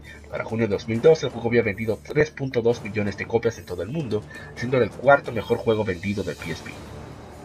Junto a God of War Ghost of Sparta, Chain of Olympus fue remasterizado y lanzado como parte de la God of War Origins Collection para PlayStation 3. Esta versión fue incluida en la God of War Saga del 28 de agosto de 2012, también para PlayStation 3. Eh, yo tengo, tengo las dos versiones, la versión de PSP, que la dieron en Plus hace un tiempo ya, y esa versión de, de, de of War Saga, que venía un voucher para descargar. Así que son tremendos juegos. Íñigo Rodríguez nos dice el mejor juego de God of War de PSP. Lo jugué hasta, hasta hartarme. Morfeo. eh, ah, dice que es Morfeo. Creí que era Orfeo, el dios ese de los sueños. Yo la verdad no estoy seguro. David Monte, Montes nos dice, y yo lo acabo de pasar de nuevo. Así que, y lo he disfrutado. A ver si graba en Instagram. No, no hay más nada. Eh, es un, no puedo decir que un juegazo, que pueda que lo disfrute. Es un, un juego increíble en el PSP. Y si lo tiene en PlayStation 3, bueno, pues mejor. No sé si ustedes van a comentar alguna cosa. Oh, eh, sí, rapidito. Ah, bueno, de tú, Isai, de tú, dale. No, lo, lo mío, lo mío es breve. Yo quería comentar, esperando que llegáramos a ver jugar, que eso, esos 2000 altos, antes de los 2010, fueron un buen tiempo para los hack and slash, los, character action, o como le quieran llamar, los Sí, juegos crazy. Ajá. eh, Sí. que son que son mis favoritos porque lo- los tres que estaban bateando eran Devil May Cry, Night y God of War. Sí, Sí, eh, realmente. ¿Verdad? Estaba God Hand también, pero no, No caló. no cuajó. Nicho, Sí. De nicho, Eh, muy nicho. Beautiful, Beautiful Joe y que era, que era Sí. más 2D y Okami que era más RPG pero eso fue eso fue el apogeo de los de los character action en mi opinión Eh, estamos parece que vamos a volver porque está Devil May Cry ahí Eh, bueno God of War ya es otra cosa pero viene Bayonetta por ahí Sí. o sea que falta- faltaría Ninja Gaiden de nuevo para una nueva trilogía. Yo la verdad que espero que después de Neo 2, que Tini ya se pongan eso, porque ya está bueno. sí sí sí Ya Pero- son, siete, son siete, seis años sin Ninja Gaiden. Sí, el, el- el apogeo, no, y sin una nueva, porque Razor Edge está bien, vamos a decir que nueva, pero Es, era dice, es un arreglo. Era 3. Exacto. Un empañetado. Bueno, yo ni nada voy a decir sobre eso. Pero Eh. no, no, oye, el apogeo de los character action fue de esa época. God of War, Ninja Gaiden y Dermek. Sí, y, y Sony supo jugar bien esas cartas porque tenías el juego ya, la God of War 1 y la God of War 2 en tu PlayStation 2. Y entonces, qué bueno que tuvieras también una versión de portátil de God of War con tu, con tu PSP. Como que eso fue excelente porque que, ah, lo mismo que hace Nintendo con su franquicia, que la traslada a los portátiles. O sea que yo lo vi muy bien el- el- y el juego para la consola pues está bastante está bastante bien. No es que no es que igual a la, a la 2, creo que en ese tiempo ya la 2 ya había salido, si mal no creo. Sí, sí, sí, ya va a salir. Sí, y era un, era un como un- sí, exacto. Entonces, ya si tú eras fiel seguidor a la compañía y tú tenías tu PSP, pues qué, qué mejor que tener esa God of War también ahí lista para la acción. Que después la franquicia fue sobreexplotada, sí es verdad, pero olvidando del, del sobreexplotamiento. eh, tenemos, un, tenemos un capítulo de eso. Sí, sí. Sí, exacto. Y, y centrándonos en la versión, en esta versión, y también la, la Gozo de Esparta, que también la tiraron, centrándonos en esos, en esas versiones portátiles de God of War, pues sí, Kratos eh, debería ya de ser el icono de la compañía al final eh, en estos tiempos ya. Sony como que, no sé, ha cambiado de muchos iconos, pero yo creo que Kratos, al fin y al cabo, creo que el icono de PlayStation, eh, creo, si, mal, si no creo, es el icono de la, de la marca, por así decirlo. entre él y Drake, ahí que está. Eh, sí, exacto. Sí, mi- Eso iba a decir. Eh, bueno, pasamos a... ¿O te va a decir algo, Isai? No, no, no, solamente que eso me va a decir que el pleito está en realidad. Ah, bueno. bueno, pasamos al siguiente juego entonces, para ir avanzando. Este es un juego muy, muy querido. Lástima que es querido después de su tiempo, así que no tuvo el apoyo que mereció. Hace 18 años es lanzado Conker's Bad Fur Day, su juego de plataformas y aventuras desarrollado por Rare y lanzado para el Nintendo 64. Como parte de la serie de Conquer the Squirrel, una avariciosa y borrachona ardilla roja intenta regresar a casa junto a su novia. Tiene un modo para un solo jugador donde el jugador debe completar retos que involucran saltar sobre obstáculos, resolver puzzles y enfrentar enemigos, y un modo multijugador competitivo que soporta hasta 4 jugadores. Aunque Conquest Bad Fur es similar visualmente a los juegos anteriores de Rare para Nintendo 64, Banjo-Kazooie y Donkey Kong 64, fue diseñado para audiencias adultas y presenta violencia gráfica, alcohol, tabaco, humor vulgar y profano, así como referencias a la cultura pop. El juego fue desarrollado por más de 4 años y era originalmente para una audiencia familiar. Fue cambiado a su forma final porque los previews criticaban por ser lindo y similar a los juegos de plataforma anteriores de Rare. Para su lanzamiento, Conquest Bad Day fue aclamado por la crítica quienes elogiaron sus visuales y su humor inteligente y divertido. El juego vendió debajo de las expectativas por su limitada publicidad y ser lanzado para el final del ciclo del Nintendo 64, considerado de culto por su estilo único. Un remake, Conquer Live and Reloaded, fue lanzado en 2005. En 2015 el juego fue relanzado como parte de Rare Replay para Xbox One. El comentario de Kevin Cruz, su hermano Kevin, nos dice, es el juego más picante de toda esa generación y, está, para Nintendo 64. El es que creo que la imagen de Nintendo como una empresa familiar es solo un frente para que el público en general no arme un bureo. Pero los gamers sabemos, nosotros sabemos. Eh, Gail Rojas nos dice los mejores multiplayers de la historia. Y Jorge Barleta solo tiene, un GIF con, el Rey Conker con su copa en la mano. A ver, en Instagram si hay. Ah, bueno. Sí. Eh, mi hermano Brian Martínez de Retro Gamers, Retro Gamers 1412 nos dice el mejor juego de Nintendo 64.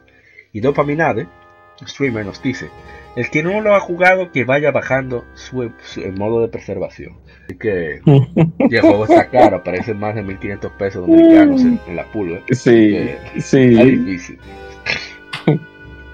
Eh, ¿Qué puedo decir? Es un juego excelente, un humor brillante, unos visuales increíbles, eh, un final amargo, puede decir. Sí, por así Eh, decirlo, un- sí. Una, una enseñanza de vida deja, pero es tan divertido el trayecto. Hay tantas cosas tan exageradas, pero que no llegan a ser de mal gusto. Y debo- Sí. eh, una anécdota que, no una anécdota personal, sino una, una trivia que debo contar es que el juego casi no, casi lo cancelan por el contenido, después que se volvió Bad Fur Day. Y fue el, el señor Minoru Arakawa, el presidente de Nintendo of America en ese entonces, quien, el único de la oficina cuando presentaron el juego, que se rió porque entendió el humor, fue él. O sea, todo el mundo estaba de que mierda, pero mira, como esa liga puede estar de que borracha y vomitando, eso no, no puede ser. Y el tipo estaba muerto de la risa. Y yo digo, no, pero eso está bien, que se lo saquen para adultos y ya. Y por eso pudo salir. Un excelente título. Sí, Ah, el sí. multiplayer, el multiplayer es buenísimo. Aquí era fijo el, el- el multiplayer de Conquer. Y ya, ven para allá. Oh, eh, que a veces, bueno, eh, nosotros estábamos tocando un tema hace dos días acerca sobre, sobre la violencia en los videojuegos, pero hay algo que Nintendo, es un tema aparte que estamos tocando, sobre los puntos de vista de cada uno, pero hay algo que me a veces me da como jocosidad y es que cuando Nintendo en sus Nintendo, en su en su foro en su manera de, de- llevar las cosas con sus consolas dígase que quiere siempre un ambiente familiar. Cuando Nintendo ve que está como como, como le dicen vulgarmente en este país eh, cogiendo lucha con su consola ellos como que a veces como que sueltan un chin la sobra. Entonces mucha gente pudo haber criticado a Conker por su humor negro y por los visuales que tenía con ciertos ciertos asuntos sexistas que tenía. Esa, pero la- no la- pa- el rey abeja, el zángano. sí pero la voz del rey La abeja como la pero si, ah, si veían si nosotros vemos un poco más para atrás antes de Conker señores pero nosotros tenemos eh, a- tenemos a Doom que en ese juego hay material eh, religioso y por así decirlo de, cul- de, ocultismo. Tenemos Nightmare Creator también. Tenemos eh, uno que otro juego con violencia gráfica como Exen también que es de la misma ID tenemos eh, juegos con violencia gráfica eh, severa de la que tiene Conker. O sea Conker no tiene casi violencia gráfica. Es lo que si eh, tienes es mischief, ¿cómo sería? Violencia animada, esa es la palabra, que no llega a, cierto tipo de, de, de, grotes- de, de gro- de algo grotesco.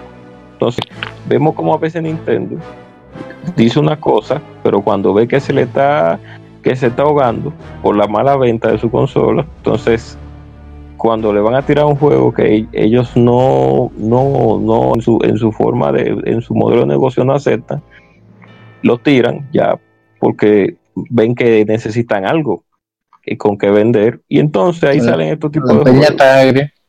Sí, cuando la piña está agria, como decimos un buen dominicano. Eh, entonces, Conker, eh, Bafur Day, me gustó, a mí me gustó bastante ese juego, porque primero era un juego para ese tiempo muy diferente a lo que ofrecían las otras consolas. O sea, eh, en términos de, de- no de gameplay, sino en la fórmula que, que llevaba el juego. Porque es un, juego de plataforma, pero como van llevando el juego, eso es lo que hace ese juego diferente. Como Conker va pasando por los diferentes eh, lugares mientras busca a su querida amada por él estar de borracha con sus amigos. y ese juego de verdad que es bastante bueno. O sea, de, de los mejores que puede tener Nintendo 64. Y, la versión remasterizada de Xbox también hicieron muy buen trabajo. En la versión de, de Xbox le quitaron las, las palabras, por así decirlo, escondidas eh, que tenía la versión de 64 para que no lo, no lo clausuraran y se la pusieron normal, como, como se diría en la vida real, sin el pito también. No, y, de hecho tienen partes más, más partes censuradas, la versión de Xbox. Sí, Que el, el nombre original, o sea, el nombre de remake es Live and Reloaded. La, pero originalmente ellos planeaban llamarlo Live and Uncut. O sea, sin Sí. censura. Pero Microsoft Sí. Metió su mano y dijo no, no, no. Negativo. Así no. Y, y, y si uno lo ve de verdad el juego, yo realmente no le veo nada de por qué censurarlo, salvo algunas escenas como la de la abeja, el rey abeja con la- el panal, salvo esa no por ve como, nada como no, no, no, es por como, es co- como, es como las voces, como tan, que son tan divertidas que tú dices qué es lo que está pasando aquí. Porque es que el juego tiene mucho doble sentido y tiene mucho. Como los merengues de antes. Sí, como los merengues de antes, exacto. Pero sí, sí, sí, sí. Un juego, ese juego eh, hoy en día hubiera sido muy caro. Ustedes saben por quién. Claro. Por un grupo de personas que no, que no juegan, que no juegan, que lo que están ahí para criticar y no evalúan el producto. Isaac, Eh, usted, ¿qué puede decir al respecto? Si usted tiene algo que decir. No, no, ya yo digo, Flores contenta. ¿Pero qué? Flores contenta. Ah, ay Dios mío. Eh, Teta con Flores, que vaya y que venga, que no se detenga.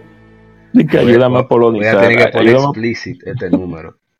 ayúdame a polonizar a la, a la, a la, a la, a la, a la Y la, vez. la reina esperando. Sí, pero el tipo está sofocadísimo, el tipo no puede con él. Qué bendita risa. Buscar la abejita para al girasol. Lo bonito es que es obligado, que hay que ayudarlo para poder llegar a un sitio. Sí, yo que hay que ayudarlo. Es un Pero es como lo. Porque Eh, vamos. la voz del tipo. Vamos a llegar a- al siguiente juego rápidamente, que nada más quedan dos y ya está bueno. Siguiente juego es uno más o menos reciente. Se trata de el juego que sale hace 6 años, eh, Tomb Raider, juego de acción aventuras desarrollado por Crystal Dynamics, publicado por Square Enix. Tomb Raider es el décimo de la franquicia y opera como reboot que reconstruye los orígenes de Lara Croft. Tomb Raider fue lanzado para Microsoft Windows, PlayStation 3 y Xbox 360. Crystal Dynamics inició el desarrollo de Tomb, Ra- Tomb Raider justo después de lanzar Tomb Raider Underworld en 2008. En lugar de una secuela, el equipo decidió reiniciar pero la serie, restableciendo los orígenes de Lara por segunda vez, seguidos de Tomb Raider Legend. Tomb Raider sucede en Yamatai, una isla en la cual Lara, un ser la exploradora y guerrera de otros títulos, debe salvar a sus amigos y evitar ser aniquilada por un culto malévolo. Los elementos de gameplay se enfocan más en supervivencia, aunque la exploración es usada dentro del juego mientras se explora la isla y varias tumbas opcionales. También es el primero de la serie en tener multijugador y es el primero publicado por Square Enix luego de la, la adquisición de Eidos Interactive en 2009. Después de un retraso de finales de 2012 a marzo de 2013, Tomb Raider recibió mucho hype su lanzamiento fue aclamado por la crítica con elogios a los gráficos, el gameplay, la actuación de Loddington como y la caracteriza- caracterización y desarrollo del personaje, aunque no fue bien recibido en el multijugador, algunas críticas fueron dirigidas a la desconexión entre la narrativa y las acciones del jugador durante el gameplay. Tomb Raider vendió un millón de copias en 48 horas, vendiendo más de 11 millones de copias para noviembre de 2017, siendo el mejor vendido de la serie. Una versión actualizada, Tomb Raider Definitive Edition, fue lanzada el 28 de enero de 2014 para PlayStation 4 y Xbox One, con dos DLC y algunos extras. Una secuela, Rise of the Tomb Raider, se lanzó en noviembre de 2015 con la tercera y final entrega Shadow of the Tomb Raider en septiembre de 2018. Eh, no hay comentarios en ninguna de las dos redes sociales que usamos. Como, como comentarios, ¿sabes? Ah, bueno, sí. Oh. Ambre, Ambre Ay, Dios dice, mío. creo que es uno de los mejores juegos que he terminado. Lo terminé sin Qué loco. Ángel Sos, que Ey, dice, este ¿cómo juego es Diablo, genial". pero un loco. Otro juego bueno. Un loco de atar. Ah, pa- Oye, no, mira. Yo no puedo ser un hipócrita, porque yo debo decir que la parte final de los de los samuráis eléctricos, óyeme, debió de haber empezado así el juego, pero no, mira, los samuráis eléctricos excelentes, pero me- después de ahí un Snorfest, mano. No. Entonces, yo te, yo te quería como detener que cuando tú estabas leyendo la gran exploración, eso es lineal, no hay exploración. Y, y, y la exploración está mal hecha, que como lo- los mundos que uno explora tienen hay algunas cosas que, que, por ejemplo, algunos edificios que se caen y se desbaratan. Entonces, como se desbaratan, tú no puedes tener exploración continua en el mapa, tú tienes que teletransportarte. Sí. O sea que eso rompe la exploración. Entonces dime. eh, esa es una. Y lo otro es que las varias tumbas opcionales, era, yo conté tres tumba. Tres. Bueno, pero más de una. Yo leí lo que dice Wikipedia. Y, y, y, y una, y una era la, la de, la de, ¿verdad? La del tutorial. Después de ahí. Pero juego decente. O sea, no es gran. Para mí es un juego bueno. Yo lo pasé. O sea, te digo, no, no voy a ser un hipócrita. Yo lo pasé. Los samuráis, excelente. Pero. Eh, A mí me no gustó mucho el, gameplay de la flecha. Fue bastante ápero. bueno, Tres sí, hubo. Bueno, se cambió la fórmula y tal. También hay que O sea, reconocer. el gameplay está bien. Lo que el problema fue la, de cómo uno avanza. Y, y la misma, el mismo guion, que es súper aburrido, es verdad, el guion. Y, y Lara, ese juego no se puede jugar en público, por Dios. O sea, con gente cerca. Esos gemidos Ah, parece sí. que uno estuviera viendo una cosa triple X, ¡Ah! una cosa terrible. Ella dispara, grita, le disparan, grita, ni siquiera le dan. Y tú, pero acá. Se arrastra, grita. Llegan los perros. ¡Guay! Tú, pero Dios mío. Ay, ay. Pero es un juego decente. ¿eh? Bueno, eh, yo sigo que cinco veces. Qué maldito loco. Y excúseme, oyente. No, no lo dejo de oír, pero. Yo le voy a- eh, si pregunta, yo le puedo pasar las redes sociales que ustedes acaben a- Uh, al señor No, o sea, tam- tampoco no es para buscarse un enemigo, no está. güey. No, yo busco el post, pero. O sea, cinco, ese juego no te va a pasar cinco veces. Y a ver, ¿qué usted puede decir? eh? La gente cobra. no, yo no voy a decir nada. Ya Isai dijo. Y, y que ya, ya, ya no queda veneno donde sacar, ya. No, ya Isai, lo que yo iba a decir, Isai lo dijo. Eh, yo me transporté hacia él y, él y él y él dijo lo que yo tenía que decir, pero a, a- a la manera de él. O sea, sí. Y Como con mi espíritu, no. Él, él jugó el juego y, y- y dio su veneno a él. Bueno, pero bueno, con decir que yo no he jugado la ninguna de las secuelas porque no, no me han motivado. Ah, es otra cosa, que la Shadow se ve peor que la, que la otra. Yo no entiendo cómo A fue el tercer Rise dije que es muy buena, tengo que jugarla. La segunda. Y que fue otro equipo. Pasó lo de este no salga. Vamos a pasar al siguiente juego. El siguiente juego salió hace 8 años. Se trata de Pokémon Black White, desarrollados por Game Freak, publicado por The Pokémon Company y distribuidos por Nintendo para Nintendo 10. Las primeras entregas principales de la quinta generación. El juego se lleva a cabo en la región de Unova o Unova, basada en la zona metropolitana de Nueva York. Estos juegos tienen mejoras de Nintendo DSi y Nintendo 3DS. Pokémon Black and White siguen la tendencia impuesta en juegos anteriores, salvo que los juegos introducidos antes de la quinta generación no pueden obtener antes de, de completar la historia principal al derrotar al Team Plasma. Estos juegos introducen a 157 nuevas criaturas a la franquicia, 6 más que en los primeros juegos, así como nuevos elementos, incluyendo ciclo de estaciones, batallas de rotación, batallas triples y sprites completamente animados en batalla. Los nombres fueron revelados en la web oficial japonesa de Pokémon, 9 de abril del 2010, y scan subsecuentes del número de la revista que se escapó el día siguiente. Para su lanzamiento, Black and White fue bien recibido por la crítica, teniendo halagos por sus avances en gameplay, así como por varios de los nuevos Pokémon. Mucho fue dirigido a la trama única y relativamente compleja. La palabra relativamente. No obstante, algunos analistas sentían que no innovó tanto como se esperaba. Ni más de 15 millones de unidades eh, Pokémon Black and White fueron sucedidas por dos secuelas, Pokémon Black and White 2, cuales son dos años después de los eventos de las originales. Excelentes juegos, por cierto, las mejores entregas de Pokémon son esas. Eh, déjame los comentarios. Eh, Pedro, Santiago Ramírez, tu hermano Pedro, manda una foto del juego en su caja. Eh, Charles y nos dice gran juego. Una lástima que siga costando casi tanto como el salió. Y Kevin Cruz nos escribe una de las generaciones de Pokémon menos venerada por el público en general por el diseño de los Pokémon en sí, y algunos Pokémon cuyos diseños son súper memorables como Volperona y Galvantula. Como esta fue la primera región que no fue basada en Japón, quisieron destacarla por sí misma lo más posible. Cuanto a música y entornos fue excelente y la historia ni se diga, la que mejor historia tiene de todas las entregas. Charles Iji nos dice a mí, de los que más me han gustado en diseño de Pokémon, nunca olvidaré el rugido de Zekrom y Atepic. Deja ver en, en Instagram a ver qué nos dicen. Eh, nuestro hermano Jiménez Sarmiento Jr. nos dice, 8 años, me siento viejo. Me acuerdo cuando salió, lo jugué en modo de preservación ya que no tenía mi DSi para ese entonces. Un Pokémon duro, las reales batallas triples, una de mis regiones favoritas. y cartucho que estoy tratando de conseguir para la colección. Y esos fueron todos los comentarios. Yo creo que ya lo dijeron, todavía no voy a decir mucho. Que, pueda conseguir Pokémon, eh, que juegue ambas, Pokémon Black y White y Pokémon Black White 2, porque son eh, experiencias realmente muy gratas. El Pokémon World Tournament, ah bueno, esa es la parte 2. La parte 1 realmente tiene una, una aventura bien, bien, bien entretenida. Te iba a decir algo, ¿verdad? No, no, yo solamente quería, ya como comenté un poquito de la Black 2, de la, de la 1 realmente, eh, o sea, hubo muchas opiniones encontradas, yo fui partícipe de una, o sea, yo soy dueño de una de esas opiniones, pero tengo que reconocer que, o sea, no, no, no vieron tanto cambio de importancia, pero eh, la ambientación se enfocaron mucho más en la ambientación en esta ocasión.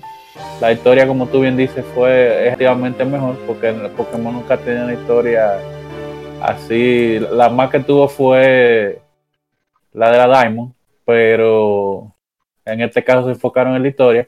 Pero la gente, o sea, no le agradó, eh, y ahí me incluyo también, de que no hubiese ninguno de los Pokémon porque, eh, o sea, era la región completamente nueva y no es más que al final que uno puede utilizar los anteriores. Sin embargo, eh, para la 2, o sea, escucharon al público completamente.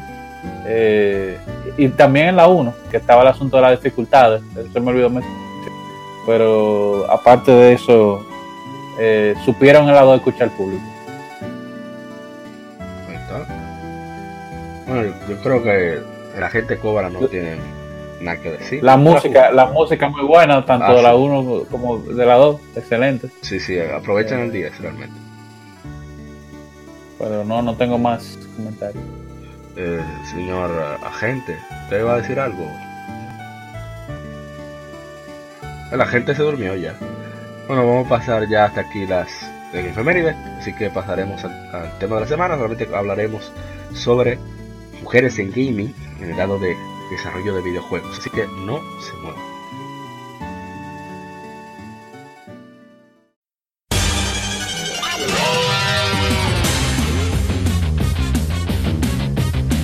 Puedes escuchar Legión Gamer Podcast en iBooks, Spotify, TuneIn, iTunes, Google Podcast y demás plataformas de podcast de su preferencia, buscando Legión Gamer Podcast. Recuerda seguirnos en las redes sociales como arroba. Visita nuestra página de Facebook para que seas parte de nuestros streams de las Gamefemérides, donde recordamos y jugamos algunos juegos en su aniversario.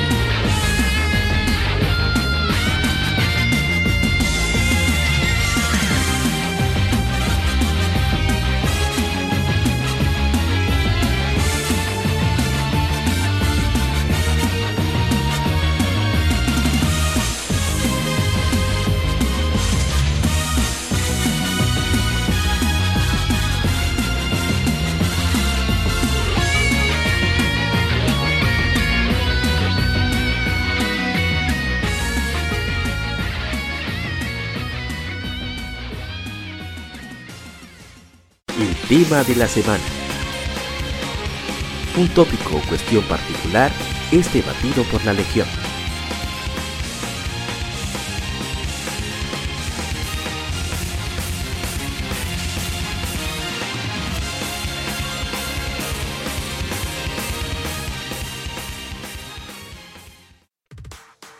Y arrancamos con el tema de la semana, que esta vez es sobre mujeres en gaming.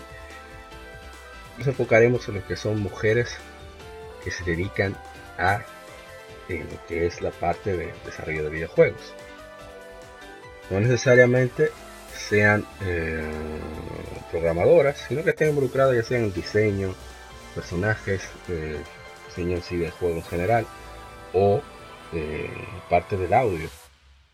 Y vamos a comenzar con, con Carol Shaw, que es una diseñadora de videojuegos, que es la primera diseñadora mujer en la industria del gaming. Ella trabajaba en Atari en 1978 y diseñó un juego que no fue lanzado llamado eh, Polo. Y diseñó también eh, 3D Tic Tac Toe, o sea, eh, ¿cómo que decimos? Eh, cara cruz. Cero mata, cero, cero mata Sí, Cero no, mata cero, cero, sí. cero mata cero, sí. Ese mismo año, ambos para la Atari 2600. Ella era ingeniera de software de microprocesador en Atari. Después se unió a Activision, donde programó River Raid. Eh, ella también es maestra en el campo de las ciencias de computación. Así que ella estuvo desarrollando desde 1978 hasta 1990. Y es una de las primeras, de las pioneras en, el campo del desarrollo de videojuegos. Esta es una historia bastante interesante, eh, quiero compartir. Que, y es que nosotros conocemos la empresa llamado, llamada Koei Tecmo. No, ¿verdad? todos la conocemos. Sí, sí, sí. Y Koei Tecmo fue establecido en 19... Koei, perdón, fue establecido en 1978, julio de 1978, por Yoichi Erikawa, conocido como Ko Shibusawa, y Keiko Erikawa, quien pues, fue una de las pioneras en lo que fue el desarrollo de, juegos de un equipo completamente femenino que ver esto, voy a elaborar un poco más en ello ahora mismo. Es que ella, como computadora, como cofundadora de Koei, que ya de por sí es, es algo impresionante, hablando de 1978, ella también, ella formó el Ruby Party, que fue un equipo solamente de mujeres que se dedicaron a lo que es eh, lanzar el primer juego Otome en 1994. Es decir, que ella fue la pionera en este tipo de, simuladores de cita eh, y este tipo de, juegos que son dedicados. Ahora mismo ya vamos a ver una chucha que son lanzados para. sí, sí, literal, Son lanzados para PlayStation Vita, PlayStation 4, eh, Nintendo Switch también se está viendo esto. Y son esos juegos que son para el género femenino. El cual es una protagonista, tiene la opción de tener eh, romance con, uno de los diversos personajes femeninos masculinos que, tienen ahí. Eh, vamos a ver. Ellas han lanzado varios juegos, incluso también han tenido adaptaciones a manga. Y todavía el equipo sigue activo, parte de, de Koei Tecmo. Están bateando. sí. Eh, ¿Qué más? Tenemos también, a ver, pasamos ahora a una de las más importantes en mi opinión. Y seguro que ustedes concordarán conmigo. Trata de Amy, ¿Mm? la maestra Amy Hennig, ¿Mm? que ¿Mm? es una directora, escritora de, guiones, una guionista. Ella era parte de, de Naughty Dog, los creadores de Uncharted, Crash, etcétera ella inició en la industria en el Nintendo Entertainment System, con, debutando como diseñadora en el juego de Super Nintendo, de Michael Jordan Chaos in the Windy City. Después fue a trabajar con Crystal Dynamics, trabajando principalmente en la serie Legacy of King, la cual ella considera como su mayor logro. En Naughty Dog ella trabajó en Jack and Daxter y en Uncharted.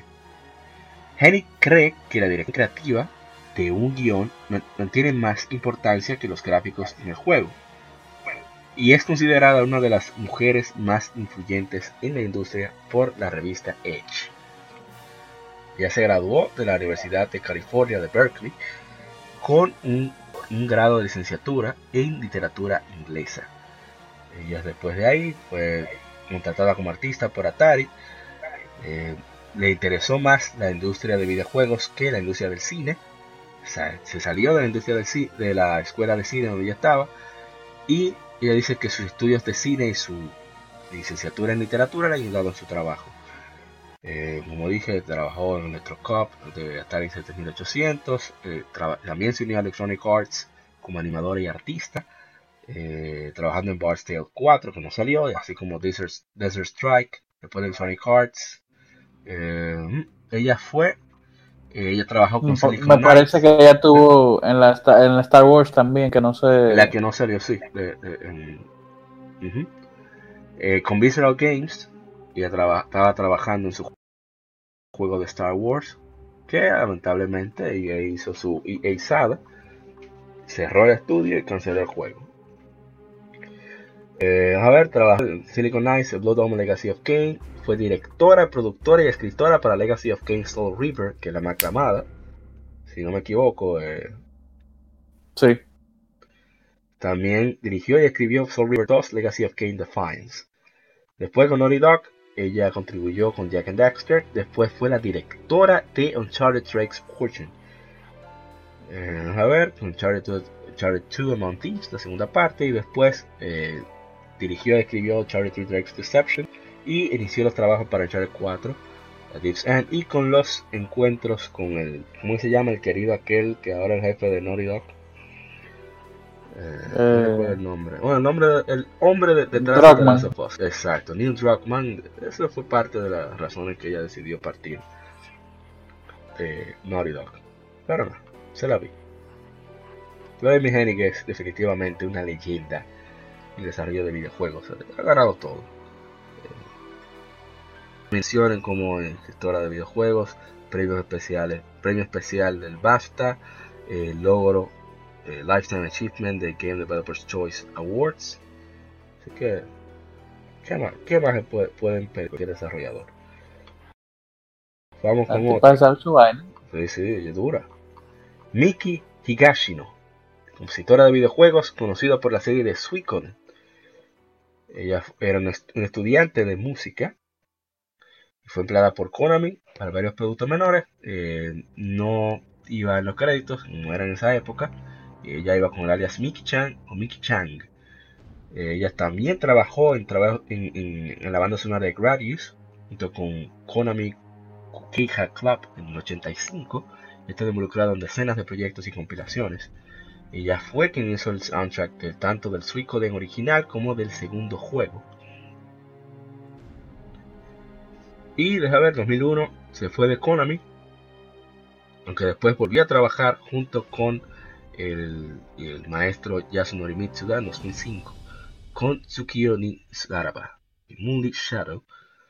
Y después hizo versiones, ah bueno, trabajos de ella originales fueron rearreglados para Suicoden 4 y Suicoden 5. Eh, bueno, pues son muchos juegos, Gradius, Life Force Nightmare, Gradius 3, Teenage Mutant Ninja Turtles en el 89, y Dios mío, contra 3 trabajó esta señora eh, Tournament Fighters, uh, Suicoden, Vandal Hearts, La Muerta Rota, ya lo hizo todo. Todos esos clásicos. Sí, sí. Ahora vamos con una que aquí va a hablar tú. La maestra Yoko Kano. ¿Qué hay que decir esa señora? Ha hecho todo. Cowboy Bebop. Macros Plus, Turner Camden, Division of Scaflon, Ghost in the Shell Standalone Complex, Wolf's Rain, Keys on the Slope, Turning Resonance. Hemos hecho absolutamente todo.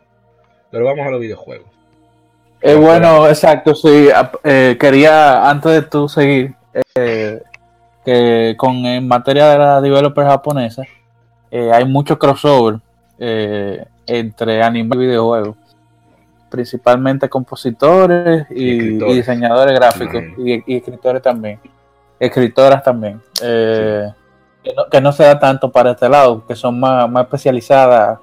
Eh, si es escritora de juego, escritora de juego nada más. Eh, no, no, se da tanto el, crossover. como y yo creo que tiene que ver con esa manera de hacer el juego aquí, que aquí es como más una manufactura. como, como una, una fábrica de que ah, tal parte hace tal cosa y se va haciendo como de manera más mecánica. En Japón se siente como todavía medio artesanal. Manera que se hacen los eh, juegos. bueno, no. ¿Eh? Pero en la, parte en la parte de arte porque no no no no me refiero me refiero como como a de, no sé cómo publicarlo la estructura en que se realiza el desarrollo me refiero a que mira fulano se le ocurrió tal cosa ah pues vamos a meterlo o sea como que los programadores tienen los programadores tienen crunch, time peor que los de este lado lo va a poner Claro que Precisamente por eso, al estar menos estructurado, van un poco más forzados muchas veces. Pero por eso tienen como ese, ese toque diferente. Bueno, en fin, entre los juegos están Romance of the Three Kingdoms, Nobunaga's Ambition, Genghis Khan, eh, Shadow Wars, no más. Un juego de Cowboy Bebop, Ragnarok Online 2, Y Ragnarok Online 2, Legend of the Second. Oye, qué interesante. A mí todavía me sorprende que Ragnarok es un juego japonés y no coreano. Yo siempre pensé que era coreano. Eh, Sí, sí, no. En Gravity, en Corea. sí. Y en multiplayer online, que eh, vuelve a lo que decíamos ahorita, a los coreanos. Eh, que, Pero que los dueños son japoneses, eso es lo interesante. pero no, no, la maestra Kono. su- o- o- otra más que se sabe su vaina. así mismo. Sabe de anime, sabe de juegos, sabe de tal. Ella sabe música. Ella hace lo que sea. No le para. Tenemos también. Lo único la- sí que, que te- ella, o no sé si que está retirada a nivel general, pero yo no, no me acuerdo de nada de ella reciente, así, ¿no? Sí, realmente ella no, no, no se va a ver. Tenemos a la maestra ahora, Rie- Rieko Kodama, que es una artista de videojuegos, directora y productora. Ella trabaja para Sega. Es una de las primeras artistas eh, femeninas destacables en la industria, que se unió a Sega como diseñadora gráfica en 1984. Ella trabaja en RPGs principalmente, incluyendo la serie de Fantasy Star original, la serie Seventh Dragon, y Skies of Arcadia. Ella también ha, hecho contribuciones en juegos de Master System y Mega Drive como Ultra Beast y Sonic the Hedgehog. También ha trabajado, eh, fue, trabajó como directora y después como productora y es donde ella todavía se mantiene. Eh, consideran la primera, en Nintendo Power la nombraron la primera dama de los RPGs. Uf, La verdad que se lo ha ganado. Eh, Sí. Y bueno, a ver en su de sus trabajos, los más recientes, eh, que trabajó en Sorcerian de Falcon. Oh, interesante. Mm, Sonic the Hedgehog, Sonic 2, donde trabajó, Fantasy Star 4, eh, Skies of Arcadia, ¿qué más trabajó? Ah, bueno, ella trabajó en, en varios juegos de Brain Training and Entertainment, Seven Dragon, y ahora trabaja con, con la serie de Sega Ages. Y bueno, eh, parece que ahora se mantiene solamente produciendo de manera más eh, paulativa, paulativa, más pasiva, mejor dicho. Pero definitivamente otra leyenda del gaming y otra mujer de. su picotica. Sí, sí, Sí. figura. Ahora con una que el señor Guadaña propuso. Se trata de Manami Matsumae, mi compositora. Ah, yo creo que fui yo, la- no me acuerdo. Ella fue la No, compositora. fue, esa fue de- Ah, sí, sí, compositora del original Mega Man. Ella trabajó con Capcom, diferentes juegos. eh, y uno de los más destacables, obviamente, es de Mega Man, así como Mega Man 2. Ella, bueno, Mega Man 2 realmente fue Takashi Tateishi, pero ella compuso las partes, la parte de Airman Stage, el mundo de Airman. Ella fue la compositora de Final Fight, Magic Sword, Heroic Fantasy, Capcom no, Quiz, ah no, es un juego japonés. Batman Return of the Joker para Game Boy. Massive World, Looney Tunes de Game Boy. Eh, revisión. Mega Man 10, la retomaron. Shovel Knight. Shovel Knight. Kaufman. Y a ver, Mighty Number 9, lamentablemente. uf. Y también Red, Sí. en Red Ash, ella hizo la principal. y, y- y Red Ash, lamentablemente, Sí, sí, también. qué Uf. difícil. Pa- parece que, que es una víctima del negociante. Sí, sí, sí. Que, que yo en espejito En el negociante aquel. Sí, sí. Uh, A ver qué más tenemos. Así que estamos yendo rápido. Ay, esta es una historia muy interesante. Se trata de la hermana del maestro Yuzo Koshiro. Koshiro es el compositor de la legendaria, ¿verdad? De, de los primeros juegos de, de Is, Is 1 e Is 2, así como de, de Streets of Rage. Porque logró ese sonido tan impresionante para el Sega Genesis. Entonces él, junto con su madre y su hermana, crearon una compañía llamada Ancient Corp. Ancient Corp, la, la hermana se llama Ayano Koshiro. eh, ella es, la hermana es diseñadora de personajes y diseñadora gráfica. Y ellos participaron en, hoy en, en cuáles juegos: Sonic the Hedgehog para Game Gear y Master System, Street of Rage 2, Arc Racer 2, Robot Track, Beyond Oasis, Legend of Oasis para Saturn. A ver qué más. Shenmue de Dreamcast. Amazing Island. Eh, Bueno. De PlayStation 2. Fuse and Frenzy de Xbox 360. La Tekio Hitman Reborn para PlayStation 2, PSP y también la parte 2. Y así sucesivamente. Incluso entre un juego de Switch llamado Royal Anapoco Academy. El punto es que ella participó en ciertos juegos, déjame buscar, porque tengo perdido, como diseñadora particular. Y estamos hablando de que ella fue la diseñadora de personajes, incluso fue la que creó movimientos de juegos como Street of Rage 2. Ella era, fue quien encargada de, de- de crear todo eso. Y No, trabajó, un negocio familiar. sí, sí, trabajó en, en, en otros juegos de- del mismo Ancient, como, ay Dios, no fue el nombre, Eh, el mismo Arc Racer 2, eh, también creo que participó en, ¿cómo que se llama ese juego? de No sé si Terranigma, no estoy seguro, ya soy yo especulando. Pero No. bueno, hay una página que se llama shmuplations.com que ahí hay una entrevista con ella donde ella presenta lo- los bocetos que ella utilizó en Streets of Rage. Que es realmente muy muy muy interesante. Si entran a nuestro Discord eh, ¿qué más? muchas mujeres que tenemos aquí por ver. Eh, Siobhan Reddy eh, hay que mencionarla porque ella es la cofundadora y, la directo- y es la directora de Media Molecule, que es el estudio que se encuentra en Guildford, en el Reino Unido, quienes son los creadores del Little Big Planet. Ella es sudafricana, lo creció en Australia, mudó al Reino Unido y eh, fue la productora asistente de Perfect Entertainment. Después del 99 se unió a Criterion Games, se les fue en 2006 y, se, y formó Media Molecule con Mark Healy, Alex Evans, David Smith y Karim Ituni. Media Molecule fue la productora ejecutiva, luego en 2009 fue la directora de estudio. Eh, imagínense ustedes, Little Big Planet es uno de los juegos más originales que salieran en la generación pasada Sí, y ahora sí, sí. estando a cargo de Dreams, que es un proyecto súper interesante para PlayStation 4, en el cual es una herramienta para crear juegos dentro del juego. Una cosa increíble. Así que había que mencionarla a esta sudafricana.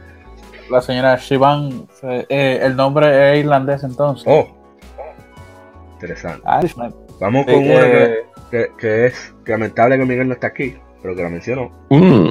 Oh, Trata de Shimomura Yoko. Yoko Shimomura, compositora japonesa, pianista, conocida por su trabajo en videojuegos. Incluye 16 juegos como Final Fight y Street Fighter 2 The World War Warrior. Ella también participó en, en- Bueno, vamos a buscar los juegos, que es más fácil. Bueno, ella era pianista clásica, de esta historia más o menos me la sé, puedo resumirla.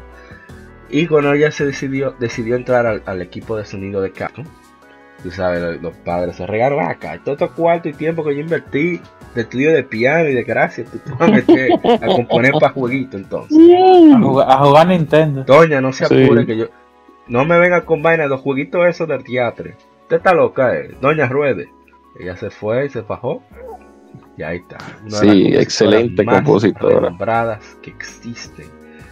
Y vamos a mencionar algunos de los juegos. Que, eh, eh, ¿Cómo se dice? Los juegos valen más que mil historias. Street Fighter 2 The World War, The King of Dragons, Breath of Fire. Ella compuso Trade Series, Ujú. compuso el juego completo. Super Mario RPG fue ella. mm. Double Number One. Parasite Eve, Sí, Legend of Mana, Mm, bien Hearts, ahí. Kingdom Hearts, Ok. juego de Miguel, Mario Luigi, Superstar Saga, todas las Kingdom Hearts, yo no voy a mencionar una por una, todas las Mario Luigi, En la, en la 3 ya parece que se saltó porque no. hubo, una situación con la música, sí, sí, sí. No, mira, no, no fueron tantos tracks, ella antes hacía los tracks prácticamente completos. Pero en la, en la 3 parece que hubo, no, hubo una situación con el señor director. yo imagino, Ay, hay que ay, hacer podcast y- de y- eso después, ¿y quién es ese director? Oh, pero hermano, no, sí, ya, pa. sí. Ah, todas las Mario Luigi, Garcia's Story, todas las Kingdom Hearts, Xenoblade Chronicles, ella fue una de las co-compositoras. eh, junto con Manami Kyoto y Ace Plus. Eh, Radiant Historia, The Third Birthday, Hot Minute, Hero, The Second Coming, Kingdom Hearts, uh, Demon's Court, demás, uh, Mario Luigi Dream Team, Paper Jam, Final Fantasy XV junto con Tetsuya Shibata, Yoshino Aoki, Yoshitaka Suzuki. Debo decir que para el principio, o sea, de lo que era Final Fantasy Vs 13, esa pieza de Final Fantasy Vs 13 es impresionante. O sea, de verdad que es una obra magistral. El tema principal de, Final Fantasy, lo que hoy Final Fantasy XV. Ella también participó en Radiant Historia Perfect Chronology, en los remakes, remasters de, de Mario Luigi, y obviamente Kingdom Hearts 3 junto con Tsuyoshi Sekito y Takeharu Ishimoto. Eh, hizo arreglos en Super Smash Bros. Ya arregló unas cuantas piezas. Eh, incluso algunas propias como eh, el, mundo de Vega en Super Smash Bros. Ultimate. Y también participó en varios juegos extra como Captain Commando, Fantasy Star Online. Ya hizo ciertos arreglos. Dark Chronicle, que es lo que llamamos Dark Cloud. En Rogue Galaxy también hizo arreglos. Y así sucesivamente. Una mujer que lo ha hecho todo también. Y deja ver, eh, tenemos eh, ya casi terminando. Joyce Weisbasker es una ingeniera. Ella fue la primera diseñadora de videojuegos comerciales en 1976. Ella también se considera la primera desarrolladora indie, ya que ella trabajó como una contratista independiente. Eh, ella creó juegos para lo que era conocido como la RCA Studio 2, una consola de, RCA, de RCA, eh, participó en dos juegos que fue Snake Race y Jackpot.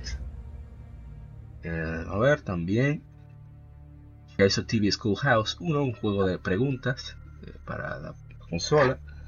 Eh, Speedway, Speedway Tag, etcétera, etcétera. Se está hablando de que en 1970 ya las mujeres estaban metidas en lo que es el desarrollo de juegos a pesar de todas las cosas que se dicen por ahí.